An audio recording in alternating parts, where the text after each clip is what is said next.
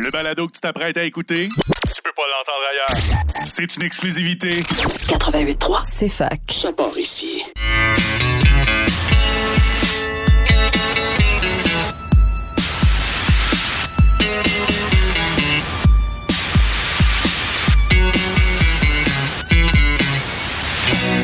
Un jour, je vais faire un film. Il sera très très bon. Y aura quelques scènes tournées dans mon salon sans prétention. Bonjour à tous et à toutes et bienvenue à ce nouvel épisode de Ciné Histoire euh, qui commence sur les chapeaux de roue alors que c'est le blizzard à l'extérieur. Euh, C'est arrivé, c'est arrivé rapidement. hein. Nos deux voitures sont au garage. C'est pas évident de se déplacer, mais c'est pas grave, c'est pas grave parce qu'on a toujours, ben j'ai toujours avec moi ma co-animatrice Jade. Comment ça va Jade? Ça va occuper. Que, Colin, c'est une, une grosse semaine. Ben oui. euh, Ça vous, arrête euh, plus, vous ça avez- jamais. Vous avez une relâche la semaine prochaine, mais, mais pas moi. Moi, je travaille Ben, j'ai pas, j'ai euh, pas vraiment de relâche. Mais non, mais tu sais, il me semble que le temps, le temps file euh, depuis, depuis une couple de semaines, puis euh, c'est, comme pas facile de coordonner tout ça. Là. Effectivement, effectivement. Yannick euh, va se joindre à nous un peu plus tard euh, à l'émission. Euh, mais euh, pour l'instant, ben, on n'a pas le choix parce qu'on est un peu pressé par le temps de plonger tout de suite dans notre thématique de la semaine qui est l'éducation, en fait. Donc, les films sur l'éducation. À l'émission aujourd'hui, en fait, ben, en, deuxième heure, on va quand même faire un petit topo sur l'actualité cinématographique, parler un peu des nouveautés de la semaine, notamment Illusion perdue, euh, Studio 666, euh, qui ne prend pas l'affiche finalement à la maison du cinéma alors que c'était prévu euh, qu'il qu'il- qu'il y sorte. Euh, mais c'est pas grave, on a eu le lien de visionnement, puis on va pouvoir vous en parler. Sinon, on parle, oui, on parle d'éducation aujourd'hui, mais on parle aussi des deux films Dead Poets Society ainsi que Monsieur Lazare de Philippe Falardeau. Et on reçoit en fait quelqu'un que vous connaissez peut-être ici à CFAC, donc Noémie Deragon, notre responsable de l'information, mais surtout Madame Noémie, donc la professeure euh, d'enseignement au primaire. Donc, euh, elle va nous parler un peu de la réalité des professeurs et puis du système d'éducation selon son expérience euh, jusqu'à présent. Euh, donc ça, ça sera vers euh, midi 15. Donc euh, on n'a pas le choix de plonger tout de suite vers notre thématique de la semaine. Puis là, on savait pas trop comment l'aborder. J'essayais d'é- d'écrire sur Google Education in Movies. Puis là, ça me disait comment le cinéma pouvait apprendre des choses. Puis là, ça, ça marchait pas. J'étais pas capable de faire la thématique. Fait que ce que j'ai décidé de faire finalement, c'est de parler de la réforme scolaire que la plupart des gens ont vécu ici, mais pas toi. Ben, pas moi, ben non. certain. Euh, Donc, euh, c'est ça une réforme euh, de l'éducation euh, qui s'est amorcée dans les années euh, 90. Donc, on va parler, on va faire un petit tour d'horizon euh, de, de ça parce que moi, j'étais le premier enfant de cette réforme-là. Euh, on verra si ça m'a marqué à jamais ou si au contraire euh, c'était bien. On pourra jaser un peu de, de ton côté. Euh, Ça va peut-être te déboussoler un peu des termes que je vais dire, mais c'est pas grave. Enrichi, non, ça existe plus ça. Euh, Ben, moi, je suis une enfant d'enrichi. ben, c'est ça qui est drôle parce que moi, j'étais la génération hybride. Fait que moi, c'est la transition entre euh, justement l'ancien puis le nouveau euh, enseignement. Euh, puis euh, secondaire 1, il y avait de l'enrichi. Secondaire 2, il y avait juste anglais enrichi. Puis après ça, secondaire 3, il n'y avait plus rien. Eh ben. ouais. C'est disparu feu Ben, enrichi. voilà. Même chose, maths euh, 4-16. euh, Ouais. Tu sais, quand moi j'étais en secondaire 3, parce que ça commence en, en 4. Là. Mhm. Euh, Quand j'étais en secondaire 3, ça existait les maths 4-16. Puis quand je suis arrivé en secondaire 4, ça n'existait plus parce que c'était le nouveau Mais programme. 4-16, c'est le régulier. Bon, ouais, mais, peu- 4,36, ouais, mais le- 4,26, quand, tu sais, toutes ces affaires-là, Ouais. mais ça existait plus. Mais ça existait quand j'étais en secondaire 3. Mais quand je suis arrivé en secondaire 4, ben là, c'était magiquement disparu puis remplacé par euh, ST, euh, C- CST, oh, je, me souviens plus. Je te rappelle Euh, même pas de tes acronymes. mais non, mais c'était- il avait remplacé les chiffres par des termes, là, fait que c'est des choses qui arrivent. Euh, donc, euh, c'est quoi ça, la réforme ou le renouveau pédagogique, comme on l'a appelé euh, à l'époque? Mais c'est, c'est- le processus se débute justement au milieu des années 90, alors que le gouvernement du Québec appelle les citoyens et les milieux d'éducation à participer aux États généraux sur l'éducation euh, pour dresser un peu le bilan de l'état du système actuel. On en dégage deux constats. Donc, il faut rénover le système jugé désuet et revoir le curriculum pour mieux préparer euh, les, élèves en fait à la société du savoir et des technologies. Faut pas oublier là, que notre système d'é- d'éducation précédent, ben c'est ça, c'était beaucoup axé sur le travail, c'était beaucoup axé sur euh, justement l'entrée dans le, dans le milieu du travail, mais cette entrée-là a été, en tout cas, le type d'emploi disponible a euh, considérablement été modifié entre, disons, les années 60 et même les années 90. Euh, Dans les années 60, c'était beaucoup des- des métiers manuels, des trucs comme ça. Euh, puis peu à peu, ben on s'en allait vers une économie de services, fait que des, des fonctionnaires, euh, des euh, ben, c'est ça, fonctionnaires, cas des gens de fonction publique ou justement de- des technologies. Donc euh, on, on a voulu justement mieux adapter le parcours scolaire pour faire en sorte de faciliter cette entrée-là. Euh, donc les grandes lignes sont révélées pour la première fois en 1997 par euh, Pauline Marois, qui était ministre de l'Éducation, aidée d'un certain François Legault euh, également. Donc, hein, Ah ben. C'était la clique du PQ. Euh, donc, euh, l'orientation générale, ben, c'est prendre le virage du succès, tout simplement. Euh, Ah ben oui, cette donc, orientation. Il y a, il y a sept, c'est ça. Il y a sept grands principes directeurs, dont les deux premiers sont quand même ré- révélateurs. Donc, enseigner les matières essentielles. Donc, ça veut dire, c'est quoi les matières essentielles? Hein? C'est de tout revoir ça. Et donner plus d'autonomie à l'école. Donc, euh, décentraliser d'une certaine façon, là, justement, euh, le système d'éducation pour que chaque école ait l'autorité nécessaire pour euh, faire son propre cadre d'éducation, mais toujours en respectant justement les grandes euh, orientations générales. On veut aussi recentrer l'école sur sa mission première, qui est d'instruire, socialiser et qualifier les jeunes. Euh, on évite un peu de compartimenter le savoir et, on essaie d'introduire un peu plus de rigueur dans l'évaluation. Il me semble c'est pas le, souvenir que j'en avais. Euh, il me semble qu'il me faisait Non. passer, mais non, je sais pas. Euh, Je Ben, sais il te faisait passer. Tu dis ça comme si tu étais un super mauvais élève. euh, Non, mais il y a plein de gens qui, je pense, qui auraient dû redoubler puis qui ont jamais redoublé, là. Euh, En tout cas, dans, dans mon primaire euh, ou on secondaire préparait déjà aussi. le manque de main-d'œuvre. Ben, un petit peu, d'une certaine façon. Euh, on amorce donc plusieurs changements législatifs pour donner plus de pouvoir aux écoles et en redéfinir sa mission. On revoit ainsi la grille des matières, tant au primaire qu'au secondaire, ce qui a éliminé certains cours. Euh, puis, on a redistribué un peu l'importance de certains cours par rapport à d'autres. Par exemple, euh, les cours de français et d'histoire sont considérablement augmentés euh, au secondaire. Euh, puis, on ajoute aussi un cours d'éthique et culture religieuse, puis un projet intégrateur en cinquième secondaire, une espèce de projet personnel que les- chacun des étudiants. Mais toi, tu as eu à le faire pour le PEI. Ouais. Moi, puis après ça, euh, ils ont- ils l'ont puis ils l'ont instauré. mis pour Ouais, tous. C'est Ok, ça. parce que encore ça. une fois, euh, vu qu'on était des enfants de la réforme, on voyait pas, en tout cas quand j'étais jeune, on voyait pas les choses venir parce que nous, oui, c'est ça, le PEI existait, puis il y avait toujours un gros projet personnel à faire en secondaire 5. Puis là, les gens, les, les élèves de secondaire 4, quand ils sont arrivés en secondaire 5, ben là, ils se sont fait apprendre qu'eux aussi, il fallait qu'ils fassent un projet. Fait que là, c'est un projet d'un peu moins grande envergure, mais quand même. Fait que là, ça avait causé un peu la surprise des gens. Il était comme, on avait des amis euh, euh, qui avaient lâché le PEI. Ils étaient comme, Ah, je veux pas faire le, pro- le, pro- le projet à la fin. Puis finalement, ils ont eu Ils à ont en eu à faire, pareil. pareil. Euh, donc, il y a ça qu'on rajoute. Le programme, on ajoute aussi le programme de monde contemporain qui a remplacé économie familiale. Je sais pas trop quoi. là. Je sais pas qu'est-ce que t'as eu, toi. Ben, T'as-tu je- eu monde... Non, t'as pas Non, eu. j'ai pas eu monde contemporain. Jean Messier, mais, il enseignait quoi, là? Euh, Parce que moi, il enseignait monde contemporain. là. ben, nous, il enseignait l'économie. Univers social, puis- non, non? pas du tout. Euh, moi, je l'ai eu en secondaire 3 puis en secondaire 5. Fait que je l'ai eu en comme géo. euh, tu sais, quand on apprenait les forêts puis les ça, on en a plus de géo. Il y en a non, plus, mais les, forêts puis les climats, c'était pas géo, là, c'était autre chose, là, en tout cas, la toundra puis tout, là. Puis qu'on apprenait ça avec lui, puis en secondaire 5, j'ai eu un cours d'économie avec. Non, mais ça, ça n'existe plus, l'économie. Bon, ben, hein. Il y a eu la cours aussi de PPO, là, je me souviens plus exactement qu'est-ce que ça veut dire, mais c'était un cours Projet. euh, personnel d'orientation, une affaire de même. Là, c'est que t'explorais des métiers, en fait. Euh, Ah. Sûrement que le cours a, a changé depuis, mais on avait plein de bacs avec des, des affaires qui ont rapport à ce métier-là. Fait que, mettons, euh, je sais pas... ah, je me souviens plus. Mettons charpentier, mettons. Mais là, c'est t'avais comme- ben, ben c'est ça, t'avais comme des, des objets, mais t'avais comme des guides ou tu sais, des livres justement qui abordent un peu cette thématique-là. Puis là, il fallait que t'en fasses deux ou trois dans toute l'année, euh, que t'explores des métiers différents, puis que t'exposes. euh, Mais nous, ça, c'était plus euh, ECC, là, euh, avec Denis Prou, qui, qui Ben, a été ça, directeur ça, PPO, aussi. ouais. Puis ECC, je me rappelle pas c'était quoi exactement, mais c'est là-dedans qu'on faisait des tests de personnalité là, pour savoir qu'est-ce qu'on qu'est-ce qu'on veut être. On avait le petit livre, Ouais. le guide là, avec toutes les professions.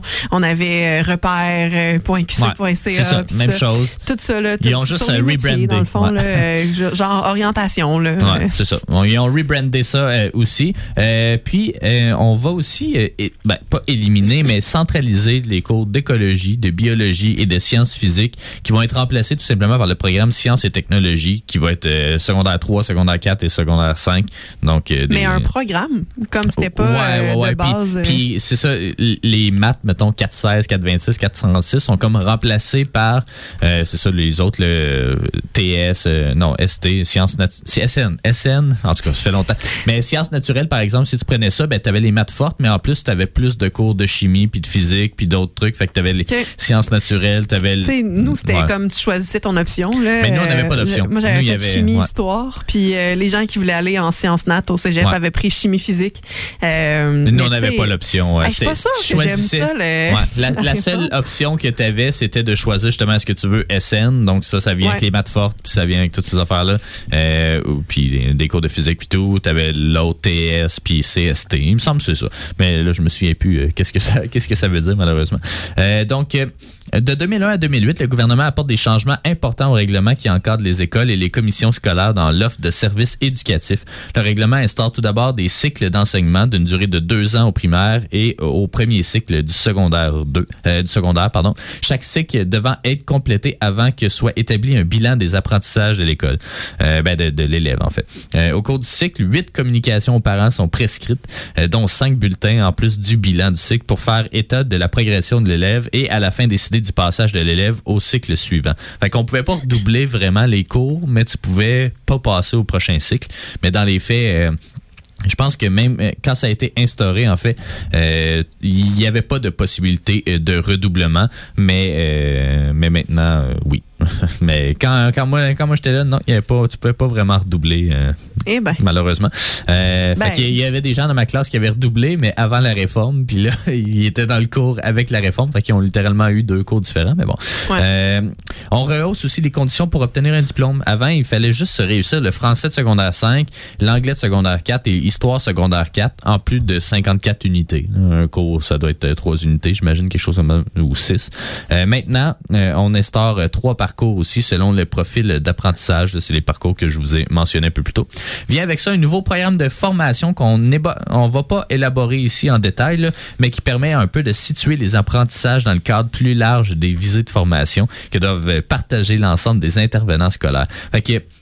Il y a trois éléments essentiels de cette nouvelle structure-là. Dans le fond, les domaines généraux de formation euh, qui amènent les jeunes un peu à examiner diver- sous divers angles les, les, les problématiques de la vie auxquelles ils doivent faire face, comme la santé ou l'environnement.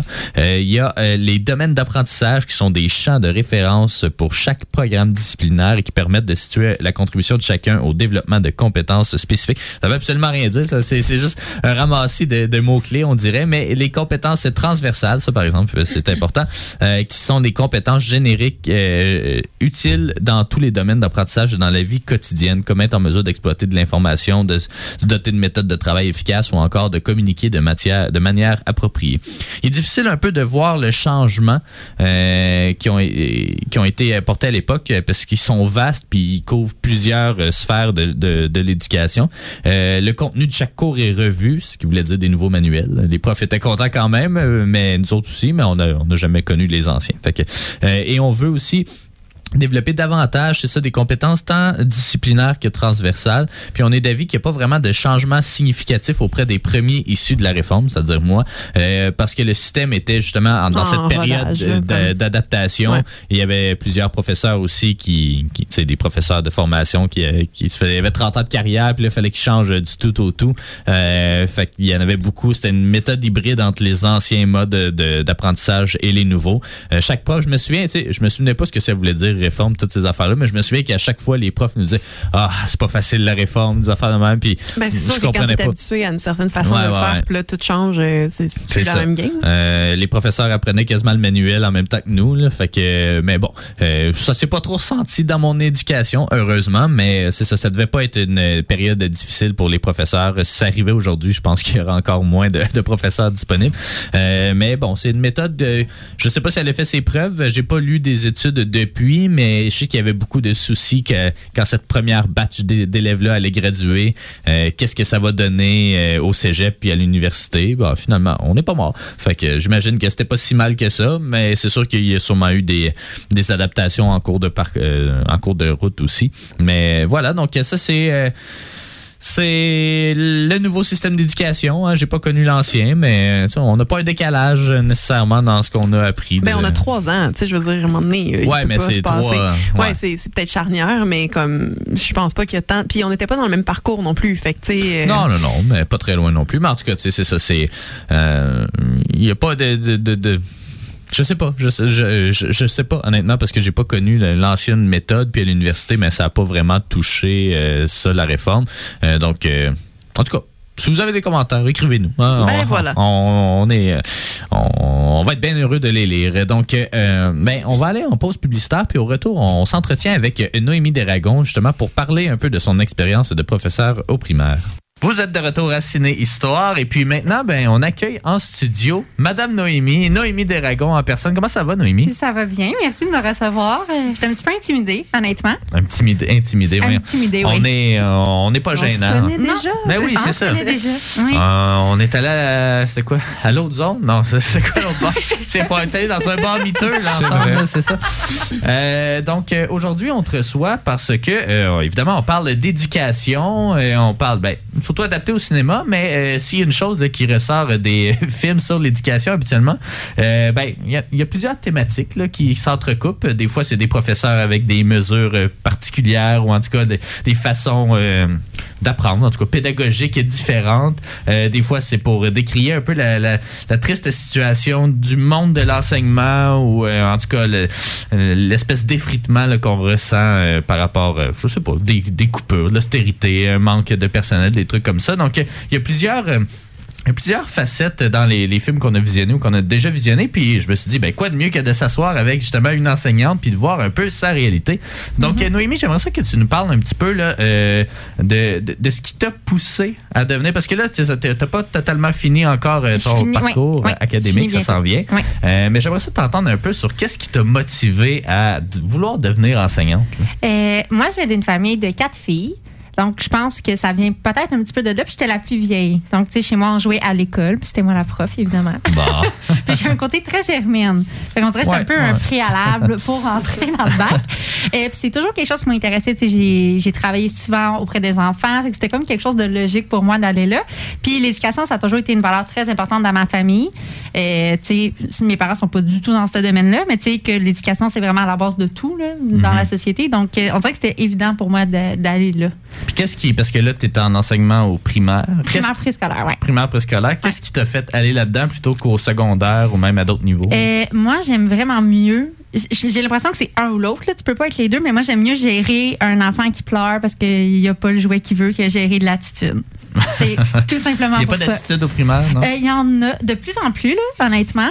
Mais euh, j'aime plus le petit côté bébé encore. Ça, j'aime bien ça quand même. Mais en même temps, tu sais, 5 6e année, là, sont quand même rendus assez vieux, mais moi, j'ai un, petit coup de cœur pour les plus jeunes. Mais c'est aussi la proximité avec les élèves que tu n'as pas tant quand tu es au secondaire. Tu sais, là, tu es toujours avec tes élèves constamment dans ta classe. Dans, tandis qu'au secondaire, tu répètes quatre fois dans la même journée, dans le même cours. Et Lâche ton sel. tu ça. fait que, ouais, non, je pense que c'est vraiment plus le lien. Puis j'ai une, attirance envers cette clientèle-là. Ouais, ben c'est ça, parce que c'est pas, pas le même. Euh, en tout cas, moi, on dirait que c'est le contraire. On dirait que j'aurais peur euh, de gérer une classe d'enfants parce que là, il y, a plusieurs choses, il y a plusieurs facteurs plus que, que, de l'attitude, on dirait. Mais, puis, tu sais, il y a plusieurs matière aussi. Il faut que tu enseignes pas mal, euh, pas mal tout. Mais c'est de base, je dois dire. Ouais, Tu vois la base de tout, mais des fois, c'est. Mettons, en maths, moi, je trouve ça difficile parce que justement, tu reviens tellement à la base. Tu peux pas faire de produits croisés au primaire. Ils apprennent pas ça. Fait que tu mhm. reviens à la base, base, base. Mais effectivement, il faut quand même que tu aies certaines bases dans toutes les matières. Ouais.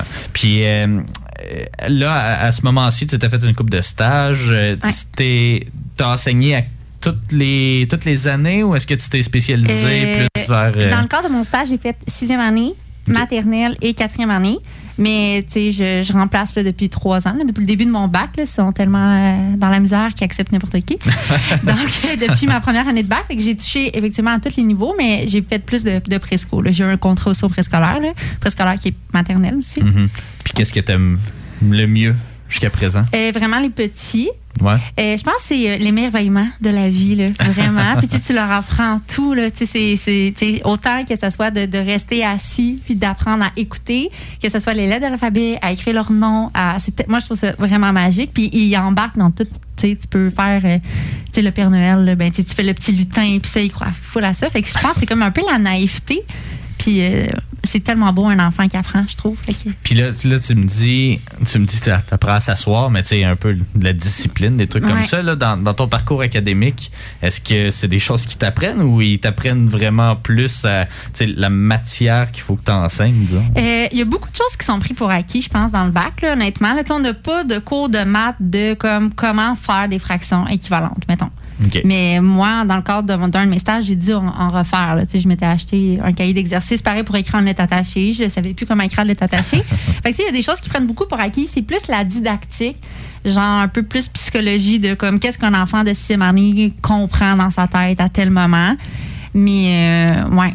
Puis- le bac est en train de se reconstruire là, parce que c'est pas. euh, Ouais. Là, ça fait pas, ça fait pas longtemps, mais ça fait quand même un bout que t'es sorti du primaire, on va s'entendre. Oui. Mais tu ça fait pas longtemps nécessairement là, que t'as quitté euh, le, le- le secondaire, même le primaire. Puis y a-tu des choses déjà qui ont changé de quand toi, t'as, euh, t'étais, t'étais élève, puis maintenant que t'enseignes? Dans la manière d'enseigner? Ouais. Oui, vraiment. Là. Mais aujourd'hui, c'est plus. la nouvelle mode, c'est des, des, des pédagogies que les élèves sont plus en action.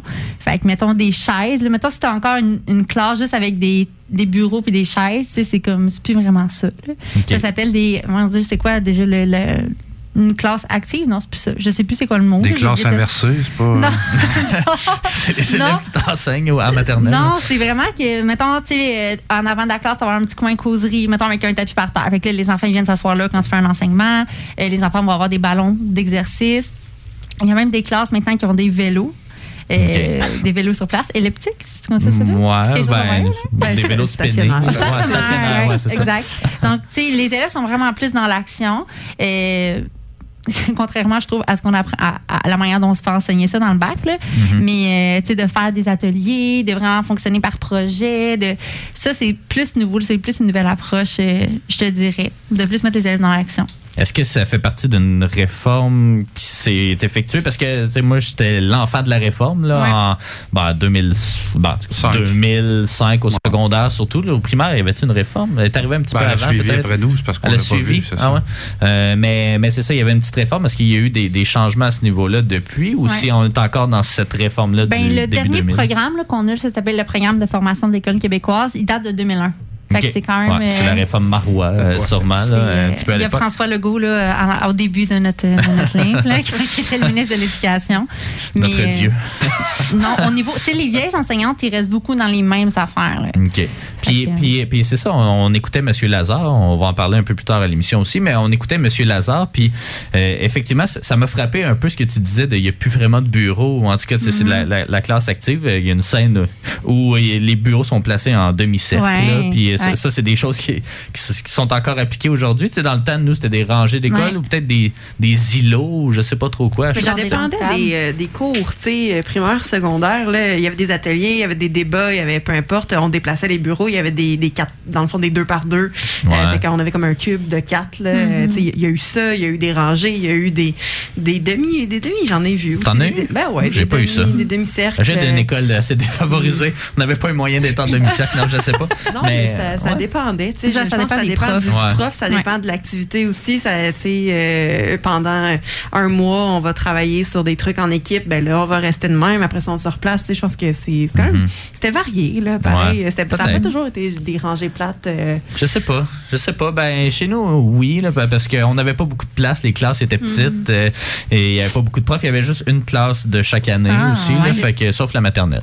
Mais, euh, ouais, je sais pas pourquoi. C'était comme le Après ça, après ça, le monde lâchait Ouais, l'école direct. là, fait que- J'ai fait Ouais. où ces enfants-là? Euh, je sais pas, mais Ouais. c'était l'école pauvre de Valleyfield. Fait que c'était c'était triste, mais j'ai appris beaucoup. Puis est-ce que est-ce que justement toi il y a des profs qui t'ont marqué de à l'enfance ou qui que quand quand tu as eu ces profs là ben pas nécessairement particulier, Ouais. mais tu sais, des fois qu'il y avait des méthodes euh, particulières. Est-ce Ouais. que c'est, est-ce qu'il y a des profs justement qui ont fait des, leur marque sur toi? Mhm. Une des raisons pourquoi je suis prof, je pense, c'est à cause de M. Michel, en sixième année. Euh, je ne voulais pas avoir ce prof-là parce qu'il avait l'air don méchant. Puis on dirait que je voulais pas avoir un prof homme. C'était la première fois de ma vie, surtout au primaire. Ouais, il y en a pas beaucoup. C'est une hein. denrée rare. Euh, puis j'avais comme un peu peur de l'avoir. Puis finalement, ce prof-là, il a comme complètement changé ma vie. là. Vraiment, vraiment. Il était. Justement, je pense que c'est. Je pense que t'es une bonne prof quand tu vois à l'extérieur du corps. Tu sais, quand tu te démarques un peu des autres profs. Euh, tu sais, nous, dans notre classe, je me rappelle, on élevait des. des, des comment ça s'appelle? Des, mais c'était pas des canetons, c'était des, des cailles. Ça se peut-tu? Ouais. Ouais. C'était comme pas des, des. des poussins. Ben, ouais, des- mais c'était ouais. pas des, des canards. Ça devait pas devenir des canards, ça devenait des cailles, me semble. OK. Tu sais, on élevait ça dans notre classe. Euh, on avait des. Comment ça s'appelait? C'était dégueulasse. On a aussi élevé des ténébrions. On avait des espèces de des geckos qu'il fallait comme. Nice. Ouais, vraiment. Étais-tu dans un débrouillard, coudon? non, mais ça c'était fortement inspiré, je pense. Là. Fait qu'on avait tout ça dans la classe. Et lui, il jouait beaucoup de guitare. Fait qu'il en- il l'emmenait beaucoup dans son enseignement. Il nous enseignait en chantant quand on faisait des examens. Et, euh, Puis moi, j'étais vraiment pas bonne en mathématiques, là, vraiment pas. Euh, Aujourd'hui non plus, je te dirais. mais Ça paraît moins quand t'es en maternelle, ouais, c'est ça. Puis, tu sais, euh, je pense que la manière, ça, on apprend quand même ça dans le cadre du bac, là, à quel point c'est important de donner de la confiance aux élèves puis de l'estime aux élèves. Puis lui, il m'en a tellement donné que c'est probablement grâce à lui que, Mhm. que j'ai j'ai assez confiance pour dire, oh, moi, je vais. Je vais enseigner des maths à des enfants. Probablement, probablement, ils maîtrisent certains, certaines notions mieux que moi en sixième année. Vous, ouais, est-ce qu'il y avait ben, des profs, justement, oui, qui vous ont marqué? Justement, ça, tu, m'as allumé un espèce de souvenir. Je me rappelle pas des profs nécessairement, mais dans. euh, c'était probablement le même prof, là, mais on avait. Je pense que c'était en quatrième année, comme. Il y avait euh, ce- cette prof-là qui nous faisait jouer au hockey de, de multiplication. OK. Puis comme à une autre affaire avec des temps de verbe, genre. Puis, tu sais, le hockey des multiplications, c'était cool. là. Pour vrai, on était comme en équipe de, mettons, 5-6. Puis on avait des positions, vraiment. Puis là, c'était comme une multiplication. Tu sais, tu tu te bats, Ouais, dans ouais, le fond. T'es pas comme Puis deux tu rangées, passes, puis là, Ben, c'était comme, ouais. mettons, des, des positions. Tu sais, en avais un dans le centre, après ça, y en avait deux. Oh, pardon. je m'exprime. Il y en avait deux en arrière. Fait que là, tu sais, tu, tu passais comme, après ta première étape, tu allais te faire euh, des multiplications contre les deux autres. Après ça, tu passais, puis là, il y avait le gardien de but, puis tout ça. Fait que, tu sais, Eh. comme là, c'était par équipe de même, tu sais. Fait qu'on a eu ça qui, qui était vraiment cool. Puis il y avait comme le même concept, mais avec, euh, elle avait fait des, euh, des genres de dés géants en carton avec des temps de verbe, le, le pronom qu'il fallait que tu utilises, puis le, le verbe en tant que tel. Fait que c'est bon, c'est des combinaisons pas trop, euh, pas trop Difficile, infinies ouais. parce que ben pas, pas tant pas difficile, mais pas infini parce Ouais. que c'est un dé là, c'est 6 là, je Ouais. dirais. Mais tu sais, ça c'était cool aussi là. Fait que ça même, même principe, tu sais, c'est ça, fallait que c'est rapidité puis tout ça, puis tu sais, j'ai toujours été quelqu'un de très compétitif. Ben non. On est tous compétitifs ici, je Ouais, pense. mais c'est ça, mais, Ouais. mais aussi qui aime les jeux, tu sais. Puis Ouais. euh, pour, pour moi, ça marche, là, ça, Ouais. là. Tu sais, de, de me faire tester, de me de prouver mes connaissances, puis tout, j'ai toujours trippé là-dessus. Puis ça, mon Dieu, que ça venait me chercher, tu sais, pour vrai. Puis j'étais rapide, puis j'étais bonne, puis j'en faisais des points, puis c'était cool, tu sais. Puis ça, c'est quelque chose qui, euh, qui m'a marqué. C'était comme une technique euh, didactique différente. Ouais, ouais. Ouais. Ben, de te mettre dans l'action, justement. Mais pour c'est ça, tu sais. Ouais. Puis c'était comme, c'était cool. On tassait les bureaux. Puis là, OK, on joue au hockey aujourd'hui. Puis OK, cool, tu sais. Puis Euh. c'était, ouais. Ah, ça, ben. euh, mais je me rappelle pas c'est qui, tu sais. mais c'était Fait que t'as pas tant marqué mais, la, mais la technique était vraiment cool. C'est un remplaçant, ça. Au lieu de mettre un film dans la TV, là, ouais, c'est ça. Toi, toi, Yann? La fait mystérieuse mademoiselle, c'est vraiment. Ouais. là, Ah, non, tu l'as eu, toi? Parler aux Ouais. Non, c'est mon prof d'éducation physique, M. Marc Lausier. J'ai eu euh, la totalité de mon, mon primaire, donc 12 ans. Ouais. Euh, donc vraiment, euh, non, 12 ans quand même, quand même pas. là. Ben, quand Non, mais c'est parce que euh, j'ai dit ouais sans trop réfléchir. mais c'est parce que J'ai moi, doublé six moi, fois. moi, j'ai eu mon prof vraiment longtemps parce que je l'ai eu toute le primaire. Puis quand j'ai fini le primaire, il était engagé à mon école secondaire. Hey! fait que je Ben l'ai eu pendant toute euh, Marc Sauvé, je pense qu'il Ben s'appelait. oui, je sais qui, Ouais, ouais. mais c'est ça. Mais il était tout mon Il primaire. a en tout fait les ligues majeures. Ouais, je l'ai suivi tout le temps.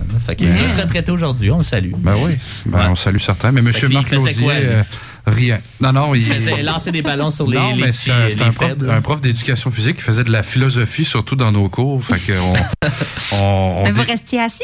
Non, non, on bougeait énormément, mais c'est ça, il faisait de la philosophie active. Il faisait. euh, Omnikin 2 points. Omnikin 2, exactement. Donc, euh, fallait. euh, oups, je sais pas. On dirait que ça coupe, c'est bizarre. c'est- Ouais, mais euh, c'est dans ta tête. c'est ça, ouais. ça qui arrive. Mais non, euh, je me souviens d'a- d'avoir été très mauvais perdant, très jeune, puis il m'a appris, hey, t'es nulle part dans la vie euh, si tu fais que t'apitoyer Ah. sur la défaite. Fait que je me suis dit, t'as raison. Fait que Ouais. Quand je perdais, euh, je passais ma frustration ailleurs. Ouais. tout. Ben, t'es encore un peu mauvais perdant, je pense. Là. Je me souviens de quelques games de hockey euh, un, peu, un peu moins propres que Ouais, d'autres. mais Mais, mais c'est pour ça que je me suis retiré il y a six ans. Non, c'est ça. Mais en disant ça, ça tu sais, justement, mettons ça, c'est plus une leçon de vie, mettons. Ben oui. Fait que c'est fou à quel point le rôle d'une enseignante, mais je pense que c'est difficile, surtout quand on est des bébés enseignantes comme moi, de mettre la limite parce que c'est fou, tu passes tellement de temps avec ces enfants-là que tu leur apprends tellement plus. Dans une journée, tu fais vraiment plus de. Je fais plus de gestion que d'apprentissage dans une journée. là. C'est fou. Là. Fait que, Ouais. Des résolutions de conflits, tu apprends toutes tes émotions. t'es- là, on a- J'ai un cours d'éducation sexuelle, un cours à option que j'ai pris. Mais c'est fou aussi, là, tout, tout ce qui est. Parce qu'à ce temps, dois vous autres à le faire. Là. Ils font plus venir la madame qu'on sait pas d'où elle vient. Tu peux quand même. Tu peux, mais tu sais, peut-être parce que je suis une femme aussi. J'éprouve aucun malaise non plus à le faire. Mais je sais que j'ai certains collègues hommes qui, qui éprouvent peut-être un peu plus un malaise à le faire. Mais euh, oui, effectivement, là, c'est c'est rendu dans notre cours, comme, dirait, Ouais. euh, comme tu dirais. Ouais, oui. Mais euh, justement, fait que ça va tellement plus loin que juste les matières de base. là. C'est c'est fou. Là. On passe plus de temps avec les enfants qui passent avec leurs propres parents au bout du compte. Là. Fait que, Ouais. Puis ouais. moi aussi, j'ai un, un prof euh, sixième année qui m'a beaucoup marqué, Liette Tessier, je pense que ça s'appelait. Mais euh, elle m'a- elle m'a pas tant marqué, mais c'est parce que moi, euh, tu sais, je suis. Avez-vous vu le film Whiplash? Euh, Oui. Ah, que- la- c'est l'affaire du drum? Ouais, c'est ça. Euh, moi, moi tu sais, j'aime être cet étudiant-là avec le prof méchant. là. parce que moi aussi, on dirait que c'est ma technique d'apprentissage de, de me faire donner de la merde pour que je devienne meilleur. Honnêtement, puis Ah, cette c'est prof-là prof-là était ultra sévère. Là. Elle donnait des mauvaises notes à tout le monde. Puis, puis moi, je voulais y prouver que j'étais capable d'avoir des bonnes notes avec elle. Puis ça a été comme ça. Tous les profs sévères, je les ai vraiment aimés. Ah ouais? Parce que, parce que j'étais capable de leur prouver que j'avais des bonnes notes. Mais comme je me redoublais d'efforts à chaque fois, parce que j'étais comme, non, non. Elle, elle va penser que je suis un bon étudiant, Ah. fait que je vais vraiment faire des efforts. Tandis que les profs qui s'en foutaient, ben, eux autres aussi, là, tu sais, j'ai- coulé des cours d'art plastique, moi, au secondaire, Ah parce que je faisais juste pas les affaires. On a fait un examen demandant en art plastique, j'ai eu 1 Ben oui, Comment c'est je, possible? je sais même pas comment c'est possible. nom. Ben, c'est ça. Honnêtement, euh, ça, ça devait être quelque chose comme ça. Puis je me souviens parce qu'elle voulait un peu nous humilier parce que tout le monde avait eu des mauvaises notes euh, Ben, là-dedans. Puis là, elle disait nos noms puis nos notes devant la classe. Ah, ben elle est arrivée à mon nom. Je me souviens, c'est Alexandre Leclerc, elle s'est levée à la tête. là. Un. Eh, ben, comme, ben voyons donc. Puis là, c'était hilarant. Hey. Mais je m'en foutais, mais tu sais, c'est ça, tu sais, j'étais- au PEI au secondaire, puis comme tu sais, on s'en foutait. J'ai coulé musique, PPO, puis Ben euh, puis euh, art plastique parce que je m'en foutais. Mais Ah, tu mais sais, il fallait ces cours-là pour avoir ton. non, ton parce que la réforme, ça fait qu'il te passe automatiquement. Ah ouais? ouais, fait que. T'es rendu à l'université. Ben oui, parce qu'en maths, pas en français, j'avais pas. 95. Parce que c'est ça, je, je me- je m'en foutais un peu. Mais, mais pour revenir à mon prof euh, de, de sixième année, Liette, c'est ça, elle était vraiment fâchée. Puis tu sais, elle nous apprenait à faire, euh, c'était comme le début du texte argumentatif. Tu sais, juste le, juste le texte, là, tu sais, intro, développement, Ouais. conclusion. Puis euh, j'étais le seul à avoir fait une introduction, tu sais, comme il se doit, avec le sujet amené, posé, divisé, sans même qu'elle nous explique le concept. Wow. Puis euh, elle l'avait souligné en classe, j'avais fait yes. Ah. Yes. Puis, euh, puis c'est elle qui m'avait appris un peu comme ton prof d'éduc à pas être mauvais perdant parce que moi j'étais un enfant unique. Ben, j'ai une sœur mais je l'ai j'ai jamais vécu avec puis je la vois jamais. Fait que je, je suis enfant unique puis qui dit enfant unique dit enfant roi. Fait que j'ai ça perdre puis euh, c'est elle une moment donné qui l'avait dit devant toute la classe là, elle avait fait là tu vas apprendre à, à perdre comme faut puis elle m'avait donné de la marde puis moi quand quand me donne la marde, genre ça me tu sais, je m'en fous ce que les autres pensent, mais à moi, je suis comme, je veux plus jamais qu'elle me redise ça. Ah. Fait que je vais lui montrer que je serai, je ferai plus jamais cette faute-là. Tu le sais aussi quand tu me reproches des affaires, mettons Ben des, euh, les, euh, moi qui mettais des que partout, puis en tout cas, euh, Ouais, ouais. tu sais, en tout cas, des, des problèmes de syntaxe, des trucs comme ça, Mm-hmm. ça me met tellement en tabarn que je suis comme, ok, là, je vais régler le problème, puis je veux plus jamais m'entendre parler. Mais c'est drôle de même. Ouais, ben c'est, vraiment de l'orgueil, mais c'est ça. Je, suis- je suis très orgueilleux, puis je- j'aime pas me faire prendre en défaut. Fait que quand il y a une faute à corriger, je le prends, la critique, mais je suis comme, OK. Puis ça, je pense que c'est ce prof-là qui me l'a remis d'en Ah. face. Fait que, euh, en plus, c'était genre, juste avant Noël. Tu sais, c'est, le genre de cours où, comme, tu fais rien, puis tu joues aux cartes, là, avec tout le monde. puis là, c'est, là, là. Puis ça m'a, ça Hey. marqué toute ma vie. Mais Fait tu que, vois, toi, ça t'a formé peut-être plus positif. Moi, je m'aurais mis à pleurer. Ouais. Vraiment. Ouais, Fait que ben, c'est- quand même je sais pas si j'ai de pleuré ou non, mais. Ben, moi, c'est ça, je me mets à Ouais. Mais c'est ça, mais on a vraiment des, des techniques différentes d'apprentissage. Puis justement, peut-être, ben, pas nécessairement en terminant, mais tu sais, j'aimerais ça t'amener un peu là-dessus parce que c'est ça, tu sais, oui, il y a le cursus scolaire, disons, là, qu'il faut suivre. Il y a différentes méthodes d'apprentissage. Même à l'université aussi, on avait un professeur, Tristan Landry, qui aimait ça, justement, jouer un peu avec les codes. Il faisait beaucoup de classes inversées, de comme, hey, C'est quoi des classes inversées? Je pensais que tu me niaisais c'est les étudiants qui apprennent à la classe Ah, comment. Ça, les profs Mais- qui font ça. Mais moi, moi euh, ben, c'était le seul prof qui nous l'avait fait en histoire. Fait que, euh, tu sais, admettons, il y avait une banque de, de textes à lire. C'est comme, choisis le texte que tu veux, puis parle-nous-en, puis expose-nous, mettons, les, les- les trucs. Puis il avait fait un cours d'histoire de l'alimentation aussi. Ouais. ça, vous là- avez aimé ça, faire ça?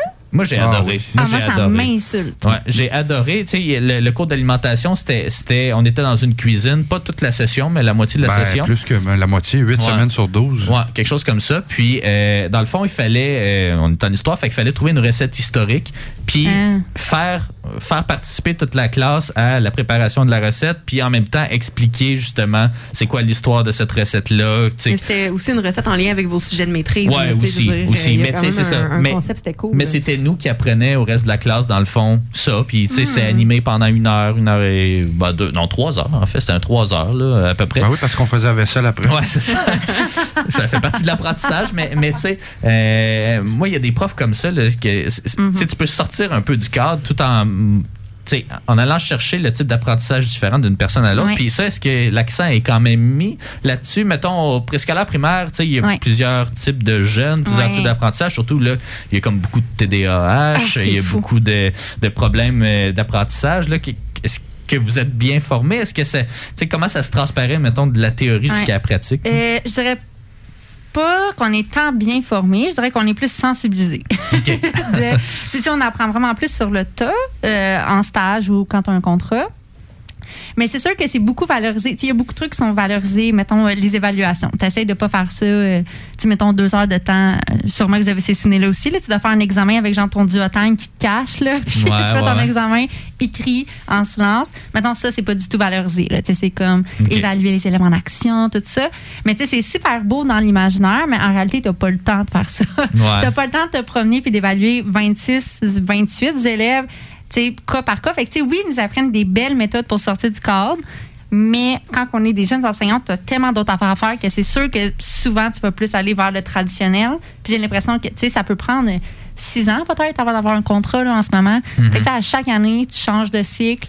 Ouais. Fait que, tu sais, peut-être au bout de 10 ans, mettons que là, tu sais que tu es en quatrième année, tu vas toujours être en quatrième année. Là, c'est plus facile, je pense, d'aller dans, dans cette ligne-là.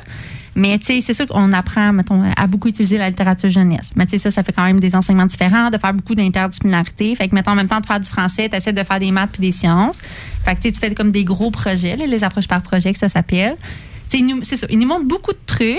Mais dans le concret, quand tu arrives dans une classe, tu te rends compte que le plus facile à utiliser, c'est des manuels, même si c'est de la crise de merde. On se le fait ouais, dire, ouais. c'est de la merde, mais en même temps, tu sais, on- comme euh, après le bac, ce qu'il voudrait qu'on soit, c'est un expert en français, en maths, en univers social, en sciences.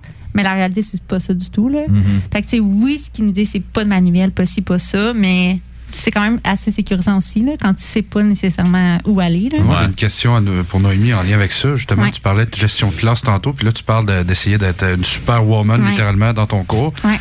Euh, moi, je le vois parce que j'en- j'enseigne beaucoup au secondaire ces temps-ci, puis dans mes classes, il y a pratiquement euh, un ou une, c'est souvent une TES euh, par classe. Est-ce qu'il y en a euh, pratiquement dans les écoles où tu enseignes ou euh, les Euh, classes? moi, j'ai été vraiment chanceuse. Euh, L'année dernière, j'ai eu un contrat de trois mois et demi. Un contrat, ouais, un contrat Ouais. de trois mois et demi. Et puis, euh, dans le fond, c'était vraiment une cohorte super difficile. On était deux classes de maternelle, puis on avait une TES euh, chaque moitié de journée. Fait que dans le fond, je l'avais vraiment souvent, souvent. Puis c'était juste à côté. TES, c'est. Une euh, technicienne d'éducation spécialisée. OK. Euh, eux, en réalité, sont vraiment plus formés que nous pour Mhm. justement gérer ces comportements-là. Puis des fois, c'est, le comportement, il est pas tant dur à gérer, c'est juste que tu n'as pas le temps d'être Mhm. à côté de cette personne-là, puis de comprendre, de comprendre son besoin, puis pourquoi est-ce qu'il veut pas travailler, puis est-il fatigué, puis as-tu pas déjeuné? À un moment donné, tu en as 28 à gérer, tu Ouais, ouais. pas le temps. Fait qu'il y a des personnes à titre à ça, mais ils sont tellement débordés, tu sais. Mhm. Fait que oui, on en a, mais euh, en suppléance, mettons, c'est super mal vu. Si tu appelles une, une TES, c'est mal vu. C'est comme, OK, elle n'est pas capable de gérer sa classe. Ah ouais. Ah ouais, ouais. Je vois, la, vraiment. je On vois a- vraiment un clash entre ce que tu dis puis ce que je vois. Au, c'est Ah incroyable. ouais? C'est incroyable. Hein, ben, Peut-être. À cause des ressources, justement, Ouais. disponibles. Ben, du manque de ressources, plutôt. Là, Possiblement. Ouais. Ça, je trouve ça rough pour euh, le, le contexte actuel aussi de pénurie de main-d'œuvre, de comme il y a personne, ça leur tente d'aller étudier là-dedans. Comme prenez-en soin de vos enseignants, Ouais. commencez pas à les bâcher sur leur technique, puis tu sais, laissez-les euh, Ouais. explorer, faire leur propre chemin. Ben, aussi, surtout qu'on vient de vivre deux ans de pandémie avec euh, un chamboulement de- de- d'enseignement, même à distance, puis en Ben oui. classe, puis avec un Puis, masque. La, la ressource, tu l'as. Je veux dire, profite-en, misère. Je veux dire, formé pour ça. En tout cas, Ouais. je- ça, me- ça me dépasse Non, un peu. mais euh, c'est super mal vu. Puis même les, tu sais, honnêtement, puis je n'aimerais pas d'école, mais c'est souvent comme ça dans toutes les écoles. Tu sais, quand tu arrives le matin, tu fais une suppléance, ben t'as pas d'aide des autres profs. Il y a- m- Les profs vont même pas venir te voir pour te demander de, de t'offrir quelque chose. Si tes élèves parlent trop fort, ils vont venir fermer ta porte. tu sais. C'est c'est le seul aide que tu as. Tu sais, J'ai fait une chronique l'autre jour sur euh, la, la, la réalité d'être une suppléante. Puis tu sais, pendant une journée de suppléance- au complet, maintenant que je suis là de 8h à 3h, si moi-même je veux pas aller parler à quelqu'un poser une question, je n'ai zéro, zéro, zéro aide. Peut-être la secrétaire qui peut venir me montrer où la classe, si elle est fine, puis elle, a le goût de se lever pour m'en montrer. Sinon, elle va me donner des indications. Ah ouais. Fait que c'est vraiment difficile. euh. Mais tu trouves-tu justement qu'il y a comme une espèce de clash entre. euh, Puis là, tu sais, je veux pas te- que tu te compromettes non plus. là. T'as- T'as une jeune carrière devant toi, fait qu'on. Ouais. te la laisse. Mais tu sais, y a-tu comme un clash entre ceux qui administrent l'école puis ceux qui, qui distribuent le savoir d'une certaine façon? Tu sais, on a vu le film Une révision il y a pas longtemps. Mm-hmm. C'était C'était ça, mais au cégep. Là. Donc, c'était- c'est des gens qui n'ont pas le choix d'administrer, veut, veut pas, avec les ressources Ouais. limitées qu'ils ont. Mais en même temps, des fois, on a l'air un peu déconnecté. Tu sais, Il y a la série aussi Le Bonheur, où tu sais, Ouais. bon, c'est une parodie, mais comme tu sais, François Chénier qui, qui se déguise euh, puis qui essaie d'apprendre de quoi, mais à chaque fois que t'as le directeur qui est comme Oh non, ça, on n'a pas le droit de parler de ça en Ben, c'est une classe. Et- parodie, mais pas tant, honnêtement. Là. Ça ressemble- ben, pour vrai, ça Ouais, ressemble ouais. à ça. Il faut faire attention sur tout ce que tu dis tout le temps. Puis, Mm-hmm. moi, c'est déjà arrivé là, que, mettons, des. Peu importe, tu fais un cours d'éducation à, à la sexualité, mais ça, c'est, obligé. là. Les enfants, dans le, ils ont le ça fait partie des droits universels des enfants, ils ont le droit d'avoir ce cours-là pour apprendre leur corps. Mais tu sais, avoir des messages de parents qui chialent, puis de, tu sais, il faut que tu fasses tellement attention à tout ce que tu dis parce que l'information, tu sais pas comment elle va sortir à la maison. Fait que oui, c'est une parodie. Euh, puis j'ai vraiment relate euh, à, sa- à son pétage de coche là, dès les premières Ouais. secondes de la série, là, parce que c'est une parodie, mais pas, Pas tant, pas tant Non. que ça. Puis Les rencontres parents et professeurs, t'en as-tu, toi? Oui. Est-ce que c'est aussi euh, désagréable que ça a l'air? Euh, J'en ai eu euh, tout d'abord dans le cadre de en étant une stagiaire. Fait que ça, c'est plus facile dans le sens que tu es à côté puis tu rapportes quelques faits. Mais l'année dernière, j'en ai fait être comme étant la titulaire. Et puis c'est quand même difficile. Moi, je me suis fait ramasser par des parents parce que je je suis jeune, j'ai j'ai 22 ans. Euh, j'ai pas d'enfant. Je sais pas, je me fais dire ça, là, que j'ai pas d'enfant. Je sais pas comme comment ça fonctionne un enfant, je peux pas comprendre. Je, peux- je suis comme effectivement, j'ai pas d'enfant, mais j'étudie, je passe ma vie à étudier ça. Ouais, ouais. oui, ben, puis sais, je, je, je pense pas non plus avoir euh, toutes les connaissances du monde, là, pas du tout. Mais euh, non, les parents sont vraiment rough, vraiment. Euh, se faire insulter, se faire euh, vraiment. Ouais. Puis ça, ça ben, là, c'est sûr que t'as pas non plus enseigné dans tant d'écoles que ça, là, mais tu sais, c'est sûr qu'une ville un peu euh, multiculturelle comme Sherbrooke, euh, ça, amène son lot de difficultés par rapport à, par exemple, Valleyfield, où comme, on avait un Asiatique dans toute l'école, ben, c'est la même famille, mais comme, tu sais, aujourd'hui, ça a probablement changé là, par rapport à quand on était jeune, mais tu sais, à l'époque, euh, c'est ça, il y avait pas nécessairement ça, fait que, tu sais, j'avais l'impression que on, on sort, ben, qu'on faisait pas tant attention à ce qu'on disait. C'est sûr, c'était une autre époque aussi, là, mais tu sais, justement, il y avait moins de soucis de représentativité ou des trucs comme ça. J'imagine que ça s'était inclus un peu là, dans l'apprentissage. Ouais. euh, Moi, j'ai beaucoup travaillé avec des familles afghanes euh, au centre-ville ici. Puis, euh, pour vrai, c'est des personnes extrêmement reconnaissantes. Je trouve comparativement aux Québécois. Ils sont comme super reconnaissants de ce que tu fais pour leurs enfants. Puis souvent aussi, ça apporte un plus gros défi. Tu sais, L'année dernière, j'ai enseigné à trois enfants qui parlaient pas français du tout, du tout. Je leur enseignais avec des pictogrammes, là, des petites images. Fait qu'ils sont, eux sont super, euh, sont super reconnaissants, mais euh, c'est arrivé là, que j'ai dû faire des rencontres avec un traducteur parce que la personne parlait juste le dari, puis moi je parle juste le français. Fait qu'il y a une personne qui fait la traduction. Fait que sais, c'est quand même difficile. Mhm. Ouais. Ben, c'est ça, surtout si tu as 20 élèves euh, en même temps. Là. En tout cas, c'est. C'est- c'est quelque chose. Qu'est-ce. Qu'est-ce qu'il faudrait faire, selon toi, là, en terminant, pour Ouais. redresser un peu la situation euh, des écoles? Je te demande pas de faire une réforme Ouais. nécessairement, mais qu'est-ce que ça prendrait? là? Ben, c'est poche à dire, là, mais c'est vraiment des ressources, là. Vraiment, vraiment, on en a de besoin, là. En... Puis, tu tu sais, même, je n'aimerais pas l'école, évidemment, mais moi, l'année dernière, je me suis fait dire, tu sais, je t'en ai déjà parlé de mon expérience, je me suis fait frapper, je me suis fait mordre dans la maternelle, je me suis fait cracher dessus, j'ai, vraiment, là. Puis, je me suis fait dire par la psychoéducatrice de l'école que si j'étais pas prête à me faire frapper, de changer de job parce que c'était pas fait pour moi. fait que, tu sais, avoir des ressources pour nous aider à gérer ça, tu sais, j'ai aussi dû faire des, des signalements à la DPJ, mais tu sais, ça, on fait pas ça au quotidien, des signalements à la DPJ, puis on n'apprend pas à l'université comment faire, puis comment gérer ça, de, tu sais, quand tu reviens chez toi le soir, comment, tu sais, je me sentais comme une merde de laisser cet enfant-là partir dans un milieu comme ça, fait que Ouais. sais, oui, des ressources comme au quotidien, mais aussi pour nous aider, nous, les jeunes enseignantes, vraiment, là, parce Mhm. que, tu sais, pour faire comparatif, mettons, mon copain, il, il est policier, mais tu sais, eux, pendant trois mois de temps, ils suivent un policier d'expérience, puis ils apprennent un peu de ça, mais tu sais, nous, on se fait pitcher dans la gueule du loup, là, puis euh, Ouais. ils ferment notre porte, puis arrange-toi. Fait que vraiment, oui, des ressources pour les, les, les enfants en premier lieu, mais un peu comme, mettons, euh, tu sais, l'exemple de si tu vas dans un avion, il faut comme tu mettes ton masque avant de. Si la- l'avion crash, tu mets ton, ton masque avant. Mais je pense qu'il faudrait peut-être, c'est ça, peut-être offrir des ressources aux profs pour qu'après ça, on soit plus disponible à enseigner parce que, tu sais, en ce moment, c'est pas le fun dans les écoles. C'est pas pour rien qu'on a autant pas que les jeunes profs parce que. Eux-mêmes sont débordés. Fait qu'ils n'ont pas le temps d'aider la petite mêlée dans le corridor qui a donc besoin d'aide puis qui sait pas comment l'imprimante marche parce que les imprimantes sont pas pareilles dans toutes les crises d'école. fait que, tu sais, je pense Ouais. qu'il faudrait commencer bien, par. hein? euh, Ouais. Ça va pas bien, pas en tout. Puis tu le sais, là, à quel point j'ai douté de lâcher ça. J'ai- tu sais, Mais en même temps, je trouve, c'est c'est vraiment cheesy de dire ça, mais c'est vraiment le plus beau métier du monde, je trouve. J'enlève rien à vos métiers, mais je trouve vraiment que c'est le plus beau métier du monde puis le plus valorisant du monde, tu sais. Mais ouais, je pense que ça serait de commencer par donner des ressources aux profs pour peut-être soient plus disponibles, puis après ça. Mais bravo de faire Ouais. ça, en Merci. tout cas, parce que tu sais, je- Merci je pour ton t'écoute. service. ouais. Je t'écoute, puis je comprends toutes les, les, les facettes de ce que tu dis, puis ça n'a pas Ouais. l'air facile. Non, je pense l'air le que- fun, mais, mais Ouais. hi. fait que, Ouais. ouais, C'est- c'est quelque de chose, Conjuguer avec tout ça, euh, bravo. Merci. Peut-être qu'un jour, Antoine, votre fils aura Ben, Noémie comme professeur. ben, certainement. Ben, peut-être, peut-être, mais, Ouais. mais c'est ça, c'est vraiment pas facile. Mais merci de nous avoir éclairé un peu sur la situation actuelle des professeurs bon, primaires, mais Ouais. au secondaire, ça doit C'est être. sensiblement pareil. Ouais, c'est ça. Merci beaucoup, euh, Noémie. On s'en va en pause et on revient dans quelques instants. Vous êtes de retour à Ciné Histoire et puis ben maintenant, c'est le temps de parler un peu de notre film international de la semaine, c'est-à-dire Dead Poets Society, film de 1989 de Peter Weir, l'Australien qu'on connaît notamment pour euh, Truman Show, euh, pour Picnic at Hanging Rock, en tout cas, un des, des précurseurs de la nouvelle vague australienne, mais qui là arrive aux États-Unis. Je sais pas, je crois que c'est peut-être son premier film américain en fait. Euh, il avait fait The Year of Living Dangerously, mais c'était avec Mel Gibson, fait que j'imagine que ça devait être australien. Euh, donc euh, évidemment, il va faire aussi Master and Commander, en tout cas plein d'affaires.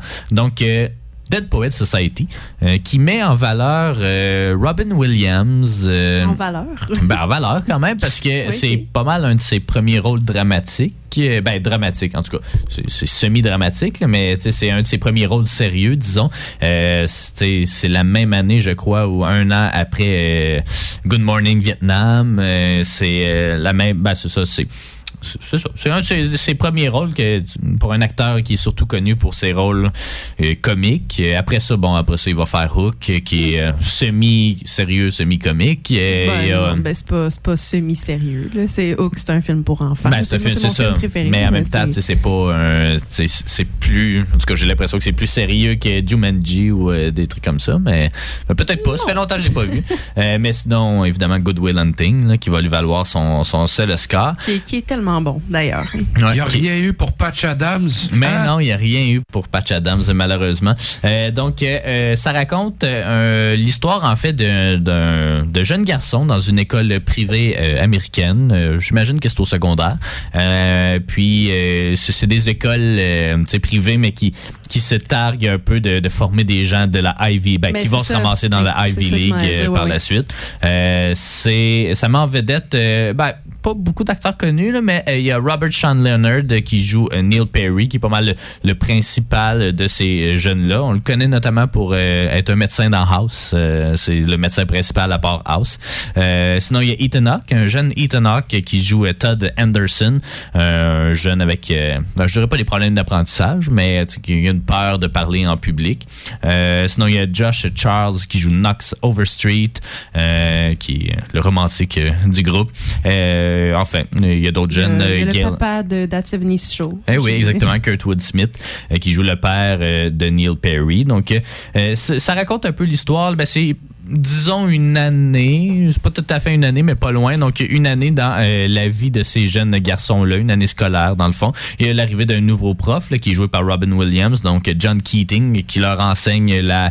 En théorie, c'est la littérature anglaise, mais dans les faits, c'est plus la, la poésie. Euh, donc... euh, il y a des mesures, euh, des. Qu'est-ce qu'il y a? Ben oui, mais en même temps, ça c'est sa matière, mais je veux dire, ça se transforme en tellement d'autres choses aussi. Là, Ouais, ça ouais, devient ouais. des enseignements de vie. Tu sais, Carpe diem, c'est de là que ça vient. Ah oui. Euh, fait Ça, ça a été euh, bien populaire pour les tatoueurs en Ben. Jusqu'en 2000 à peu près. Là. Non, mais tu sais, c'est- le, le cours est quasiment plus un prétexte, en fait, à, à leur montrer comment, comment devenir des hommes, comment s'accomplir, comment euh, s'écouter, puis faire, ben pas ce qu'ils veulent, mais de. de D'apprendre à réfléchir en dehors du moule. Euh, des libres penseurs. Ouais, littéralement. libre penseur, Ben, ça. exactement. Les freedom writers. Non. Mais euh, donc, euh, c'est ça, évidemment, euh, on peut s'y attendre un peu. Robin Williams a des, matières, des, des manières un peu euh, unorthodoxes pour ce genre d'école-là, justement, euh, d'enseigner. Euh, un peu comme Noémie nous parlait un peu plus tôt à l'émission, ben c'est pas de l'interdisciplinarité, mais c'est d'apprendre à devenir un bon citoyen et pas juste un, quelqu'un qui apprend des choses par cœur. Euh, Qu'est-ce que vous avez pensé de ce film-là? Euh, toi, Jade, tu l'as vu plusieurs fois. Moi, c'était mon deuxième visionnement, puis je l'avais vu il y a pas si longtemps euh, non plus. Toi, Yann, finalement, tu l'avais-tu vu? Ben, J'avais vu? des bribes, Ouais. comme bien des films dans, dans le temps. Dans le temps que ça passait à TQS. Ouais, c'est ça. Mais non, j'ai, je l'ai adoré en fait. C'est un très bon film. Ça m'a rappelé en fait un film québécois que j'avais vu il y a longtemps sur l'éducation, enfin un documentaire de Gilles Gros en 73, Place de l'équation. C'est ce qui m'a- m'avait confirmé que je voulais devenir professeur dans le temps. Parce que justement, on remettait en question. euh, euh, ben, enfin, on remettait en question. On confronte vraiment euh, le conservatisme, par exemple, en enseignement et avec le, le- toute la tradition, euh, ben, surtout que c'est un collège privé de la haute. Là, fait que on confronte vraiment le, conservatisme à la modernité euh, avec le, fait de, de- de devenir des penseurs. Donc, euh, vous faites votre propre idée à partir de ce qui existe déjà et non, vous devenez des robots à partir de ce qui, euh, qui est fait pour vous. Donc, c'est pas juste de rentrer dans le moule, comme vous l'avez dit. Donc, c'est un film qui me plaît énormément parce que justement, Robin Williams, dans son rôle du professeur Ke- Keating, c'est ça, Ouais. ben, il, il frappe parce que il, il chamboule littéralement le- le- le- la, la- la visée du collège. Le collège, c'est non, non, c'est de même, c'est tout. Ouais. tu- Puis euh, justement, il se fait pas aimer des autres L'importance de la tradition, ça commence dès Ah le oui. début du film avec une espèce de cornemuse qui joue dans, dans une chapelle quelconque, puis là t'as les drapeaux honneur, euh, euh, euh, voyons, pas diplomatie, mais euh, Discipline. discipline, Ouais. voilà. En tout cas, t'en as quatre, là, je me souviens plus. Évidemment, les jeunes, ouais, c'est ça, sont ouais. parodiés quand même assez, assez allègrement. Euh, c'est un, c'est un film qui qui aborde, c'est ça, plusieurs des thématiques communes pour ce genre de film-là, c'est-à-dire, oui, un professeur un peu en orthodoxe, mais également, euh, justement, sortir un peu euh, du moule. Euh, c'est un coming of age, on pourrait dire ça, euh, parce que c'est quatre ben, ils sont genre six, là, je sais plus trop, mais en tout cas, c'est des jeunes qui sont destinés, on le comprend, à devenir euh, médecins, à devenir Ouais. tu sais, à, à Des aller- professions libérales. des professions libérales. Euh, puis, au final, c'est peut-être ben, pour certains, c'est pas ça qu'ils veulent faire nécessairement. Pour d'autres, c'est ça qu'ils veulent faire, mais Robin Williams leur apprend que tu sais, c'est important quand même de. s'ouvrir à, à c'est ça. Il y a une, belle citation euh, que je vais paraphraser parce qu'elle est en anglais évidemment, mais tu sais qui disait euh, euh, le- devenir médecin, hein, c'est ça qui permet de, de rester vivant.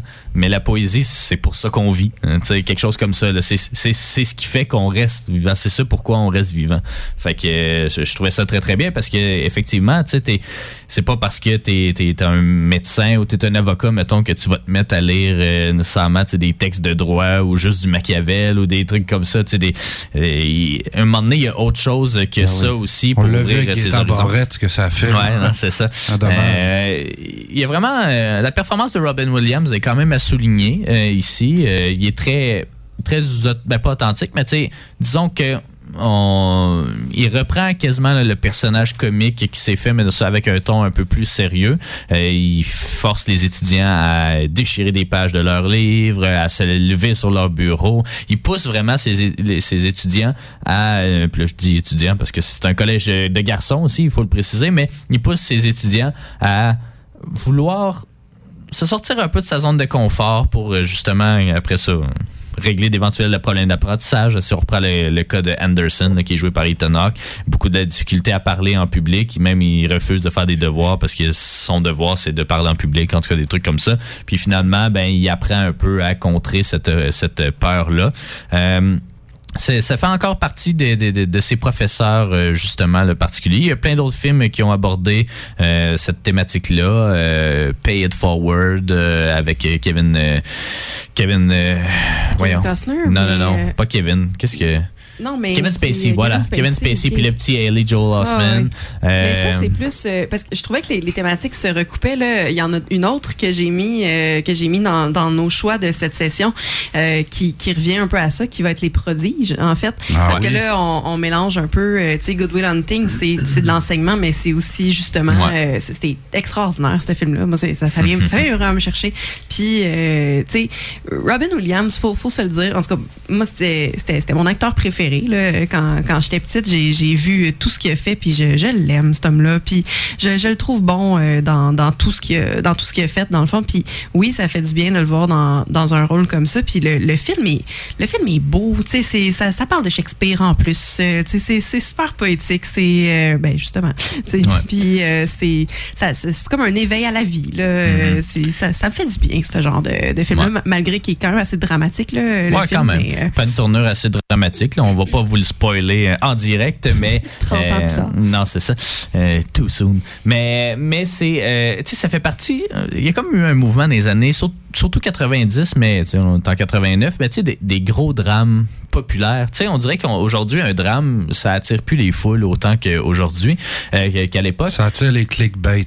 Euh, Non, ben, pour vrai. Ben, pas tant. Les drames? Les drames. Ben oui. Pour. Ah non, je pensais que tu voulais dire les drames dans la société. dans- Non, non, non. Oh, non, non, les, les Le films genre dramatiques. Dramatique, euh, la liste de Schindler, Oh, ouais. c'est pas la, la même affaire, mais tu sais, euh, la liste de Schindler, euh, tu sais, ça a attiré les foules, ça a fait plein d'argent au box-office. Euh, tu sais, c'était pas, c'est pas des films spectaculaires, mais c'est des films rassembleurs. Euh, tu sais, dans ces années-là, ben, tu sais, il y avait Forrest Gump aussi, là, tu sais.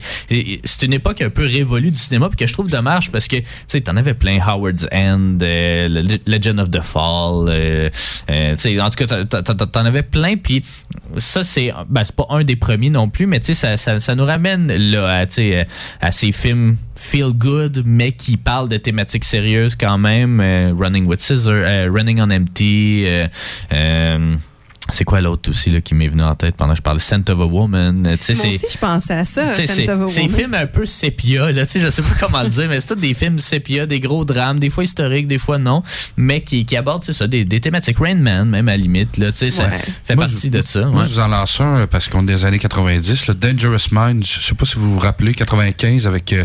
Michelle Pfeiffer. Non, Ouais. la chanson. Ouais, ouais. Parce que les gens se rappellent juste de Gangsta's Paradise, mais le film est confrontant parce que justement, c'est Michelle Pfeiffer qui est une blanche qui s'en va enseigner. euh, enseigner dans une classe dure où c'est des gangs de rue essentiellement à des Ouais. latinos, des noirs américains où c'est vraiment ça joue rough.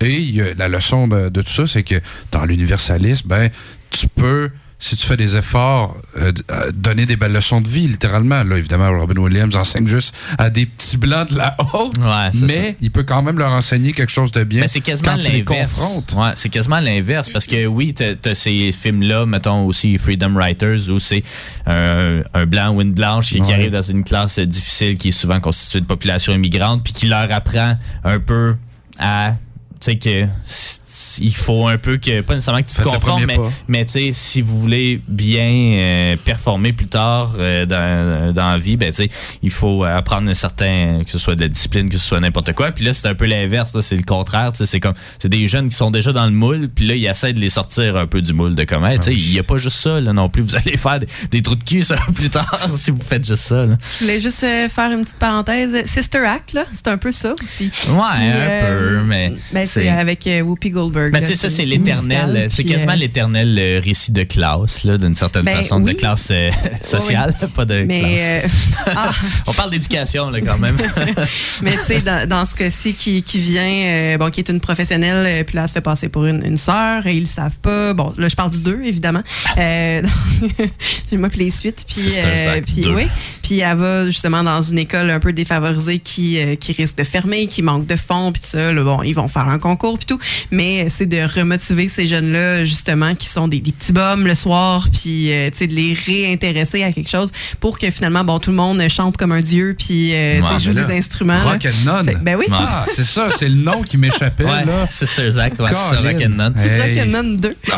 mais mais, mais, mais tu sais, c'est sûr que euh, c'est pas exempt de clichés, là, Dead Poet Society, ou tu sais, toutes ces. ces ben, Rock'n'None aussi, là, tu sais, c'est c'est un peu illusoire que de penser qu'une gang de jeunes qui savent pas chanter à la fin de l'année ils sont Non, mais rendus chanter, Ah oui, juste qu'ils l'ont jamais mais, fait, eux autres. Mais, mais tu sais, aussi, il y a plusieurs clichés, je pense, dans Dead Poet Society qu'on retrouve un peu. Tu sais, évidemment, la relation euh, père-fils qui est difficile parce que le père veut quelque chose de, de plus euh, que juste devenir un acteur pour son fils. Euh, bon, une tournure dramatique pas nécessairement prévisible, mais tu sais, que clairement qui est qui est amené parce qu'on veut ajouter du drame un peu à, cette histoire-là. Mais ça raconte un peu, c'est ça, la pression des fois que des jeunes peuvent vivre par rapport à, leurs parents, non pas à- nécessairement à l'école, mais sur leurs parents, les, les- la pression de performer, là, qui est abordée aussi dans d'autres films euh, qui, qui abordent l'éducation. Donc, euh, globalement, c'est un...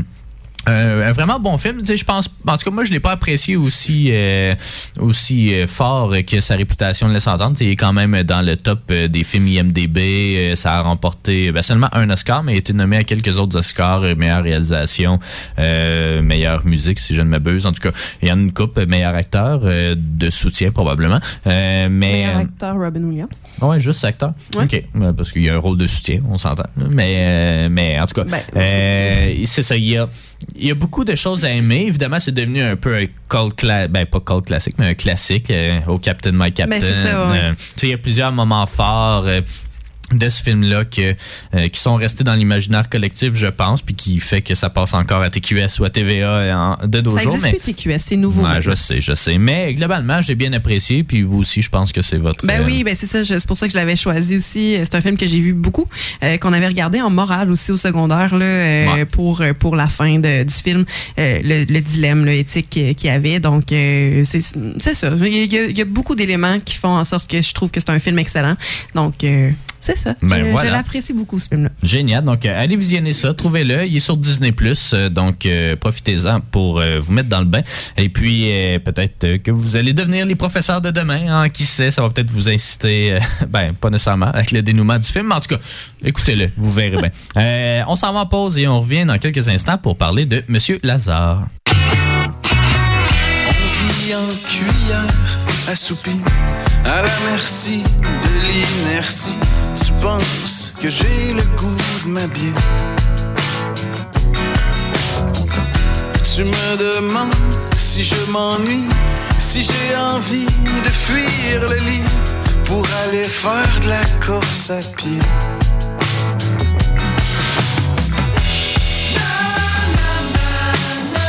Le jogging, moi je trouve ça bizarre. Juste quand je suis en retard.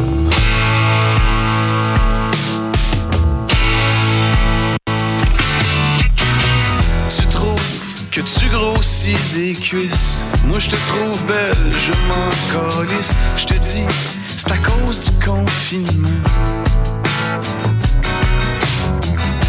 Tu te promets que dès que c'est fini, tu deviens une personne active. Tous les deux, on se doute que tu mens.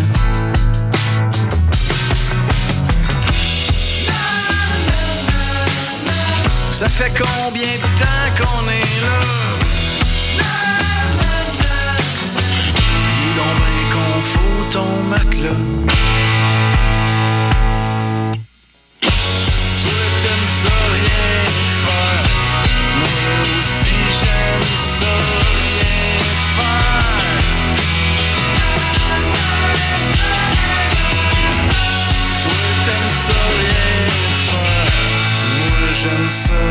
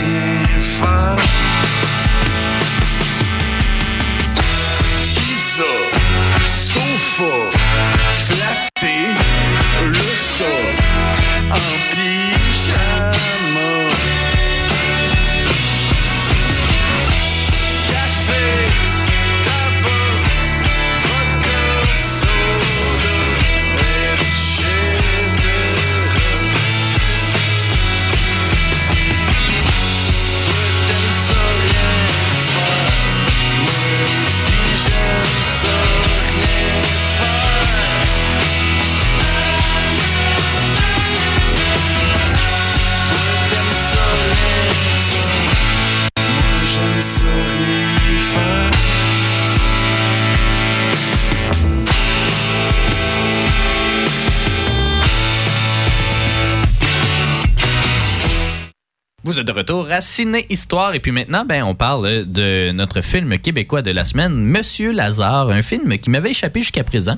Et étonnamment, parce que c'est un film quand même nommé aux Oscars, qui a eu une très belle visibilité, on a, qui a lancé essentiellement la carrière aussi de, de euh, Sophie Nélis, euh, Philippe Falardeau, évidemment. On en a déjà parlé un peu à l'émission avec Guy Barre s'en va en guerre. On avait déjà abordé un peu My Year, My Salinger Year. Euh, donc, euh, un film sur l'éducation euh, qui, euh, qui est quand même assez ben, il est très dramatique, mais il est étonnamment léger. Je sais pas comment comment le décrire un peu, euh, mais la prémisse, vous allez vous allez voir, est quand même assez dramatique. Donc, euh, ça commence en fait quand une professeure de, j'imagine sixième année, euh, se pend dans sa classe. Euh, puis après ça, que ben il faut, faut, trouver un suppléant, il hein, faut trouver quelqu'un pour la remplacer. Et donc c'est c'est quoi, c'est Bachir Lazare qui qui se propose lui-même après avoir vu la nouvelle dans le journal de Montréal, comme il dit. il se propose pour euh, prendre le relais euh, de cette classe-là. Puis là, c'est tout ce, ce, récit, oui, sur euh, les méthodes d'apprentissage, mais c'est surtout en fait sur euh, les, les, les, émotions de cette jeune classe, évidemment, qui a vécu, oui, un, un, deuil, un gros drame aussi, la perte de leur professeur, de la figure d'autorité. Euh, donc, c'est il y a plusieurs choses, puis je le trouve plus thématiquement riche que Dead Poet Society, par exemple. Euh, on aborde évidemment un peu les, les problèmes du euh, domaine de l'éducation par les temps qui courent. Ben, c'est en 2011, mais c'est encore d'actualité. Ça. ça parle beaucoup d'immigration aussi. Ça parle euh, justement du, du, du rapport entre les, les, les, les, jeunes. Mais en tout cas, toute cette administration-là aussi, on le, on le, mentionnait encore un peu plus tôt avec les séries comme Le Bonheur, où il faut faire attention à ce qu'on dit, ben, son, ça transparaît aussi beaucoup là-dedans. C'est basé sur une pièce euh, d'Evelyne de la Chenelière aussi. Euh, qui joue dans le film d'ailleurs. Qui joue dans le film, la mère de Sophie Nélis, je crois. Pilote d'avion. Euh, ouais. Hey. Euh, donc, est-ce que ben, vous, c'était pas votre premier visionnement? Moi, c'était mon premier. Qu'est-ce que vous en avez pensé, peut-être même à la réécoute? Peut-être ça fait longtemps que vous ne l'aviez pas vu.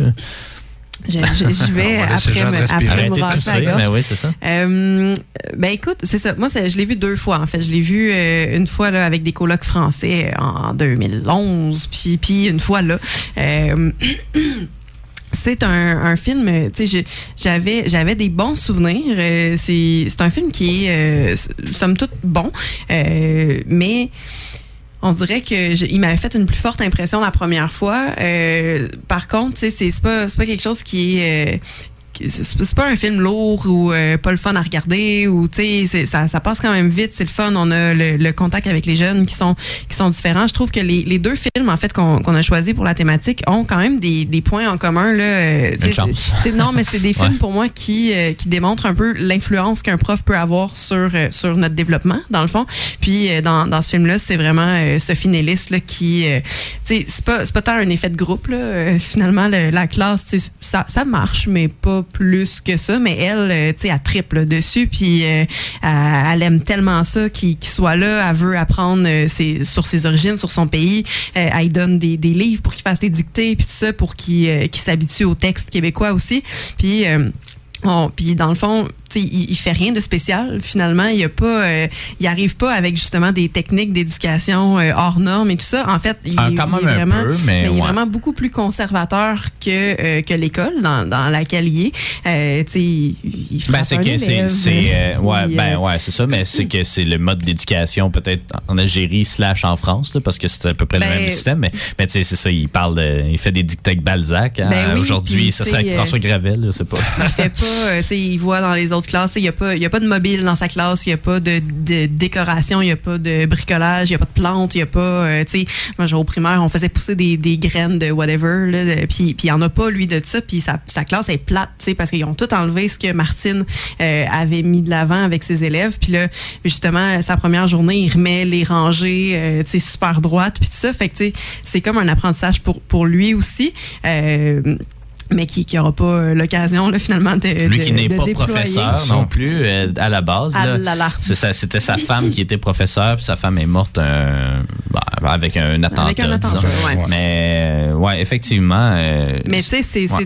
deux films, en fait, les, les deux là, qu'on a choisis qui, qui démontrent justement tout euh, comment on peut euh, être euh, impressionnable, comme puis, puis absorbé justement de, de ces adultes-là qui, qui nous enseignent. Puis je trouve que Sophie Nellis c'est juste vraiment super bonne là-dedans. En fait, c'est une, très bonne actrice qu'on a au Québec. Puis pour un premier rôle, c'est fort convaincant. ben, ben, 10 ans, quelque chose comme ça. Mais en tout cas, euh, mais, mais effectivement, ce finaliste est très, très bonne. Euh, il y a euh, Émilien Néron aussi, qu'on n'a pas vu nulle part vraiment, mais qui joue le petit gars, mais qui joue lui Simon. Aussi est, vraiment bon. En fait, là, on, ça a l'air d'être comme son ami au début, mais finalement, pas, pas tant que ça. Là, ouais, un peu, mais parce qu'elle elle, elle, elle, rend... Ben, en tout cas, ben, parce qu'il y a comme un, mystère. Là. Lui, se sent, se sent coupable d'avoir, ben, tué Martine, là, dans fond. Puis, euh, puis parce que c'est lui qui l'a découverte. C'était sa journée là, pour amener les, les, berlingots de lait dans, dans, la classe le matin. Euh, donc, c'est la première personne à l'avoir vu. Puis, euh, il, se sent coupable de ça, puis on comprend pas trop pourquoi, en fait. Puis, tu sais, il y a quand même quelques, quelques indices qui sont parsemés dans le film. Les profs, ils disent qu'il n'est est pas normal. Puis ça, ça d'ailleurs, on en reparlera, mais voir qu'un prof va, va, faire ça. Mais c'est ça. Puis, il y a aussi la directrice, c'est quand quand euh, Bachir euh, il donne une claque justement à Simon euh, parce que parce qu'il avait lancé une boule de papier avec une paille là genre puis puis tu sais la, directrice Danielle Prou dit on peut pas lever la main sur un élève mais mais rien en fait. Pas d'accolade pas de tu, tu, peux pas y serrer la main tu peux pas le prendre dans tes bras tu peux pas y donner un bec tu peux pas rien du tout. Puis là comme ok mais ça vient d'où? Il y a clairement un précédent. Donc tu sais tout ça est un peu un peu lié puis finalement ben vers la fin du film on apprend ce que ce que Simon a, a fait mais qui a pas fait grand chose finalement. Et euh, c'est un, bon acteur, euh, lui aussi. Ouais. Euh, c'est ça, ça aborde plusieurs thématiques. Bon, je pense qu'on perd un peu de, de, de focus, je sais pas trop quoi, mais dans l'histoire un peu de Bachir Lazare, justement, là, quand il essaie de, en tout cas, de devenir réfugié, ben, asile politique, en fait, des trucs comme ça, j'ai l'impression que ça ajoute un peu une couche qu'on on n'a pas nécessairement demandé ou qu'on n'a pas nécessairement de besoin, je crois, pour apprécier ça. C'est pour ajouter un, peu peut-être à la réalité immigrante, euh, ben, ben, surtout, dans son cas. Surtout dans son cas, puis surtout l'immigration francophone qui est très difficile. On l'a vu dans un rapport qui a été publié il y a deux semaines, en fait, que Ottawa rend plus difficile euh, l'accession au, euh, ben, au Canada des immigrants francophones, de l'Afrique notamment. Là, puis lui, il vient, l'Algérie. c'est bien le, le, mentionner. Donc, non, moi, je trouvais ça important, justement, de de, le noter. Euh, dans ces temps où euh, on sait que les questions de l'immigration soulèvent euh, souvent les passions, ben là, c'était une bonne chose de Philippe Falardeau de le, mentionner. Moi, j'ai adoré dans le film, le, je sais que ça va avoir l'air stupide, là, mais l'incompréhension, en fait, du personnage joué par Jules Philippe, là, qui est Monsieur Gaston, le professeur d'éducation physique, qui compare littéralement des baklava à des Rice Krispies avec plus de miel. Je m'excuse, mais ça m'a frappé. Et Jeanne m'avait dit qu'elle n'avait jamais mangé de baklava. Ah alors, alors aujourd'hui, aujourd'hui. Oh là baklava. Oh là des nations dans l'émission. Ben non. Je c'était quoi ce sac-là? Ben, ben oui. ça ressemblait à un sac de la belle province. ben oui, on va pouvoir goûter à ça. Oh là là. Mais, euh, mais c'est ce que j'ai aimé, c'est le lien entre de l'interculturalisme, en fait, qui est différent du multiculturalisme.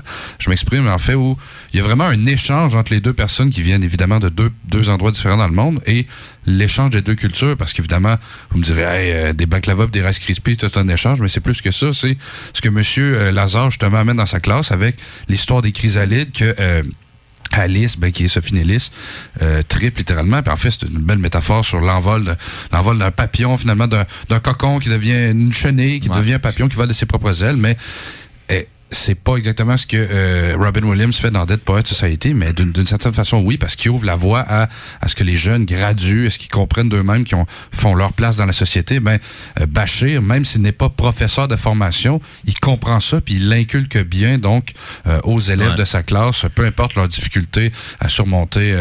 On, sait que c'est difficile.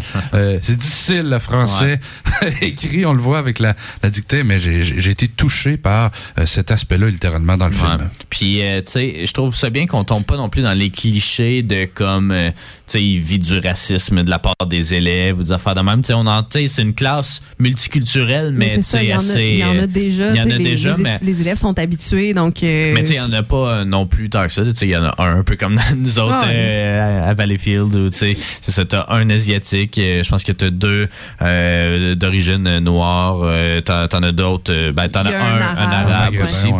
donc, tu sais, je trouve ça bien qu'on soit pas tombé, tu sais, il y a pas personne, oui, il y a ce petit malaise-là que tous les Québécois, on, ressent, ben, pas, pas malaise, mais tu sais, c'est cette espèce de on veut pas on veut pas déplaire, on veut pas manquer de respect justement à la culture, mais on n'est pas très habile dans la façon de, de, gérer. De comme, euh, tu là-dedans, où il demande euh, justement d'où tu viens ou quelque chose comme ça. Ou, en tout cas, je sais pas, il y a comme il y a l'histoire des baklava, mais il y, a une coupe de clash culturel, mais pas, pas trop mis de l'avant non plus. J'avais peur qu'on tombe euh, là-dedans, mais, non, finalement. mais mais, mais c'est vraiment un, très très bon film qui, qui, justement, qui, montre un peu, tu sais, le parallèle, ça pourrait être ça, comment former des bons citoyens par la suite. Il les apprend, il leur apprend à bien penser. Oui, il y a ce clash-là, évidemment. Puis, tu sais, il y a un peu plus de messages par rapport à l'administration aussi. Oui, tu peux pas toucher l'enfant, mais, tu sais, la, la, classe en demi-cercle, tu sais, il y a plein d'éléments de, petites critiques sur le side, mais qui sont pas le cœur euh, du récit. Tu sais, c'est un récit profondément humain, même si tu as l'enrobage un peu social euh, autour que j'ai trouvé bien.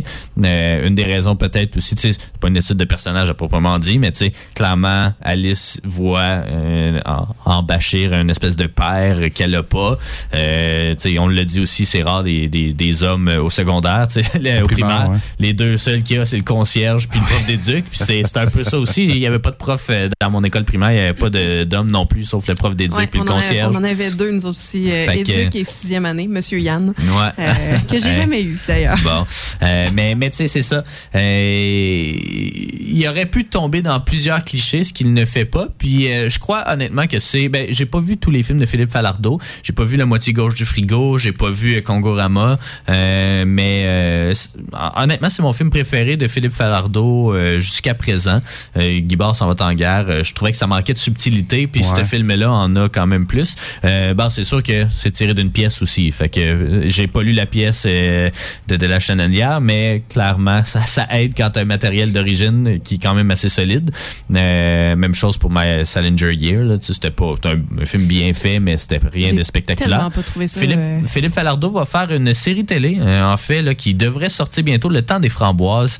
je sais pas s'il est le créateur ou s'il est juste... Ben, il co-réalise il le réalise, mais c'est Gabi, euh, voyons, Gabi Gavel, Florence Lompré euh, qui, l'a écrit en partie avec lui. Puis là, il a été le présenté à Berlinale, donc euh, ça promet. là. Exactement. Donc ça va être à suivre. Je sais pas, il n'y a pas l'air d'avoir de date de sortie pour. Ah, 14 avril. donc on va pouvoir suivre un peu ça. Il y a même Xavier Dolan aussi, le sort un peu du cadre, mais lui aussi, il fait une série télé de ce temps-ci. fait que ça va être intéressant à suivre. Mais c'est le film qui l'a propulsé, Philippe Falardeau. Après ça, il est allé faire The Good Lie aux États-Unis avec Reese Witherspoon. Euh, il a fait aussi The Bleeder, qui était un petit peu moins. Euh, ah, mais non, ça c'était. Ah non, c'est un film. Ben, Chuck. Ouais, c'est comme un film canado-anglais avec les Liev Schreiber, Elizabeth Moss, Ron Perlman. Mais c'est ça. Sa carrière a peut-être moins pris son envol que nos autres Québécois comme Villeneuve, qui avait été nommé l'année précédente pour Incendie aux Oscars, ou Jean-Marc Vallée même. Euh, mais non, un très très bon film, honnêtement. Un des bons films sur l'éducation, tout en subtilité, puis qui a lancé la carrière de plusieurs personnes. Fait que vraiment un très très bon film. Moi, ça va être un, un 8 sur 10. Ben, je mets un 9 sur 10. J'ai vraiment aimé ben, le film. Tabarouette. Aïe, aïe, aïe. je vais être plate. je vais y aller avec un 7. Mais, c'est très bon. Mais t'auras pas de ben, bac là Non, non, c'est ça. juste pour moi. On s'en va en pause et on revient dans quelques instants pour euh, faire notre petit tour d'horizon de l'actualité cinématographique.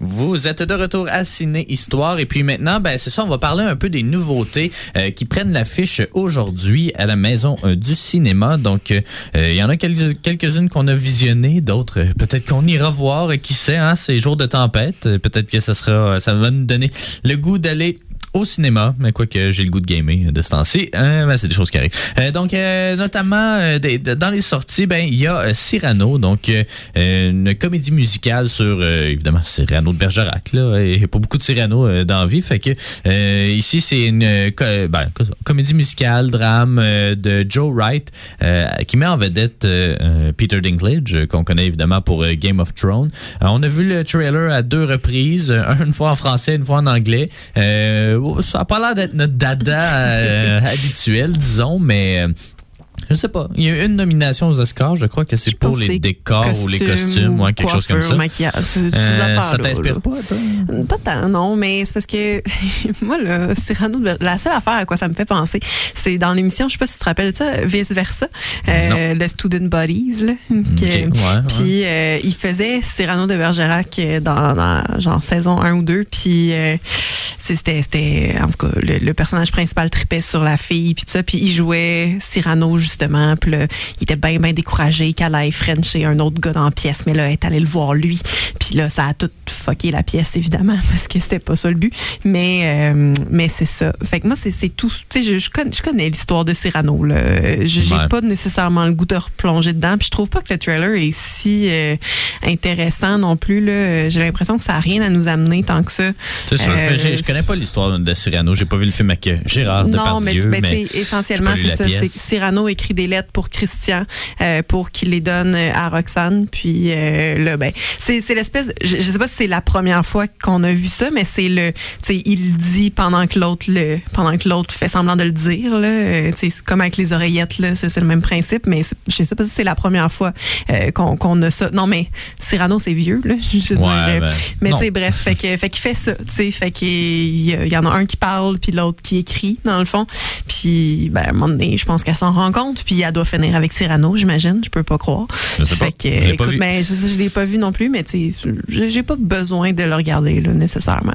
Euh, donc euh, voilà, Cyrano, ça prend l'affiche aujourd'hui. Sinon, un autre film, euh, j'avais pas beaucoup d'attentes envers ce film. Ben non, c'est pas vrai. J'avais quand même certaines attentes. C'est le film Illusion perdue. c'est le, plus récent projet de Xavier Giannoli.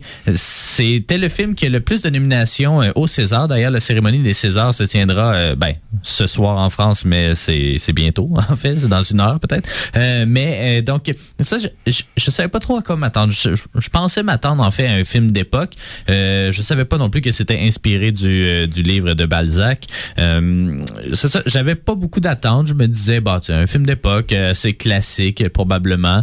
Xavier Dolan joue dedans aussi, nommé pour un César. Il fait la narration, il joue un des personnages, ben, je dis principaux, mais c'est un personnage secondaire quand même.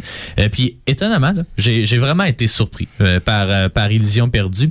C'est ça, j'avais pas d'attente. Puis, c'est vraiment un ben, à plusieurs égards, il m'a fait penser au film Le Loup de Wall Street, donc The Wolf of Wall Street de Martin Scorsese, euh, parce que c'est un peu un regard satirique, euh, presque burlesque, burlesque ou exagéré un peu là, de, euh, non pas des, des, du monde de la finance comme Le Loup de Wall Street, mais bien de la presse, en fait, des médias, et puis de, de la façon dont on achète justement les médias pour faire parler de quelque chose. En tout cas, il y a beaucoup de réflexions générales sur, euh, oui, les fake news, là, évidemment, on peut pas s'en tirer, mais euh, c'est ça, des réflexions un peu sur la chose sur lesquelles on écrit dans les médias. Est-ce que c'est vraiment la chose sur laquelle on doit écrire ou est-ce que justement il y a un peu de corruption des fois qui vient modifier la nouvelle. Euh, il y a beaucoup de, de, réflexions intéressantes je trouvais sur la liberté de, de, de presse sur euh, euh justement ça, ça fait écho euh, très fortement avec euh, beaucoup de situations de nos jours. On l'a vu les manifestations à Ottawa. Il y a comme un certain une certaine méfiance des médias. Puis ce film là ben c'est pas celui qui va nécessairement redorer le blason des, des médias. Mais, mais c'est surtout une belle étude euh, sur la corruption qui régnait à Paris, puis dans, diverses sphères de la, de la société. Là, oui, l'accent est vraiment mis un peu sur, euh, sur les médias, mais beaucoup aussi sur euh, la noblesse, sur justement les tares sociales de, du Paris du 20e, 19e siècle. Pardon. C'est, euh, ben, grosso modo, si vous avez pas lu euh, le, roman, ben ça, ça raconte l'histoire en fait euh, du de Lucien euh, Chardon ou de Lucien de Rubempré. Donc un des deux. En fait, ben je vais expliquer pourquoi, mais en fait c'est un jeune poète qui aspire à, ben non, il aspire à être poète, mais finalement il devient journaliste. Et puis c'est un peu le, le, rise and fall de ce personnage-là, qui est interprété brillamment par Benjamin Voisin, un jeune acteur, je crois, qui est nommé, mais peut-être découvert découverte l'année, ou en tout cas meilleur, meilleur acteur au César. c'est ça, ça, raconte vraiment. Puis pourquoi est-ce qu'il y a deux noms? Ben, c'est que son père vient pas d'une famille noble, mais sa mère, oui. Donc, il essaie toujours d'accéder à cette noblesse-là tout en étant un orphelin, en étant quelqu'un qui vient de milieu modeste, qui essaie de s'élever justement par, ben, avec sa plume, que ce soit avec sa, poésie et tout.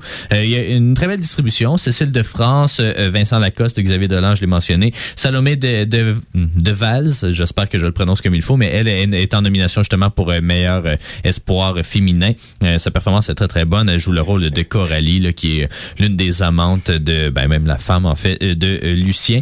C'est ça, j'ai vraiment, puis pourquoi est-ce que ça me fait penser au loup de Wall Street? Ben, c'est vraiment parce que il y a certaines scènes où par exemple, euh, ils reçoivent plein de livres euh, à lire ou à, à faire des critiques. Puis euh, il y a un petit singe. puis là, tout le monde est un peu fou, tout le monde est un peu sous et tout. Puis c'est le c'est le singe finalement qui choisit un livre dans. Puis là, c'est le livre qui décide de d'aborder dans le prochain la prochaine chronique culturelle des trucs comme ça. Tu sais, il y a vraiment c'est c'est c'est joué plus gros qu'une nature, mais un peu comme le loup de Wall Street où justement clairement ça se passe pas exactement comme ça dans les bureaux, mais euh, ça démontre vraiment les problèmes de corruption. Puis c'est ça, ça nous enlève un peu la foi euh, des médias euh, indépendants parce qu'on se dit, le, but en fait, c'est il faut faire parler des choses, qu'on en parle en bien ou qu'on en parle en mal. Lucien, à certains moments, on lui demande de faire des critiques positives de choses qu'il déteste, on lui demande de faire des critiques négatives de choses qu'il apprécie.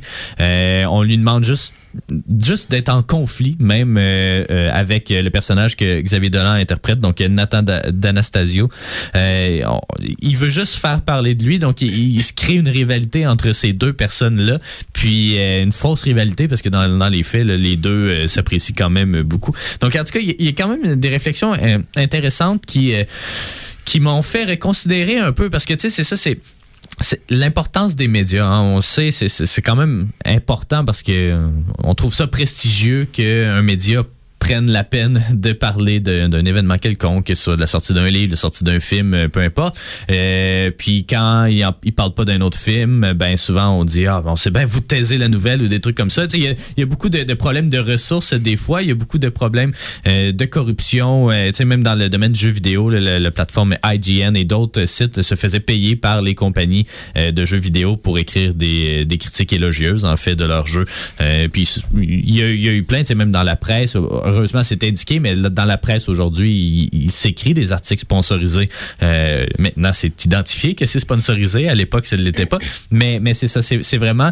Euh, en tout cas, ça, ça, ça, ça, me rend un peu cynique par rapport à justement les grands classiques. pourquoi un film qui est considéré comme un classique, euh, Citizen Kane ou euh, Mélodie du Bonheur, n'importe quoi, pourquoi est-ce que ces films-là sont, sont, considérés des classiques? Est-ce que c'est vraiment parce qu'ils sont bons, aussi bons que tout le monde le dit, ou c'est parce que les gens se sont, ont collectivement décidé que c'était bon, puis ils se sont mis à écrire positivement dessus. On a été déçus à quelques reprises de, de grands classiques du cinéma, tu sais, Casablanca qui était bon, mais pas plus que ça. Oui, oui, mais euh, je, suis pas. C'est comme un autre débat. C'est un gros sujet aussi. Là. Ah, on pourra l'adresser à un moment donné, euh, faire, des, faire des recherches plus approfondies, mais ça, c'est un débat qu'on a souvent, toi, toi et moi, ensemble, de, de, justement apprécier quelque chose pour vrai ou pas, ou tu sais, comment de, de, se sentir mal quand on n'aime pas quelque chose qui est, euh, qui est considéré comme étant vraiment exceptionnel.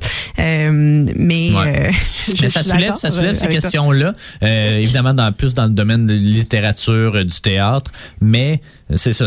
Moi, j'ai trouvé ça vraiment excellent. Tu sais, ça réinvente pas le genre, je crois. C'était des choses que qui avaient déjà été abordées dans plein d'autres séries télé ou de films, mais il y, a quelque chose de je sais pas c'était pas le film, tu sais, ça, me fait pas penser à The Favorite, là, c'est pas aussi éclaté peut-être que The Favorite. Il y a quand même un certain classicisme dans, dans la, réalisation de, de, de, ce film-là, mais euh, tu sais, dans The Favorite, c'est un film qui se passe à l'époque, mais qui a pas l'air d'un film d'époque, tu sais, qui est pas traditionnel, qui est pas, tu sais, c'est ça, c'est un film d'aujourd'hui, mais avec des costumes dans, dans le temps. Puis c'est un peu ça ici, même s'il y a quand même une certaine forme de, de classicisme, mais, mais j'ai vraiment apprécié. Il y a des bons, euh, des bonnes, euh, une bonne distribution secondaire aussi. Il y a Gérard Depardieu euh, qui joue un, très bon personnage dans le dans le film. il y a Jeanne Balibar également. Donc c'est vraiment, je comprends toutes les nominations qu'ils ont eu. Puis ça, encore une fois, ça aussi, ça revient dans les débats nominations, les galas. Est-ce que c'est vraiment le meilleur film qui gagne à chaque fois?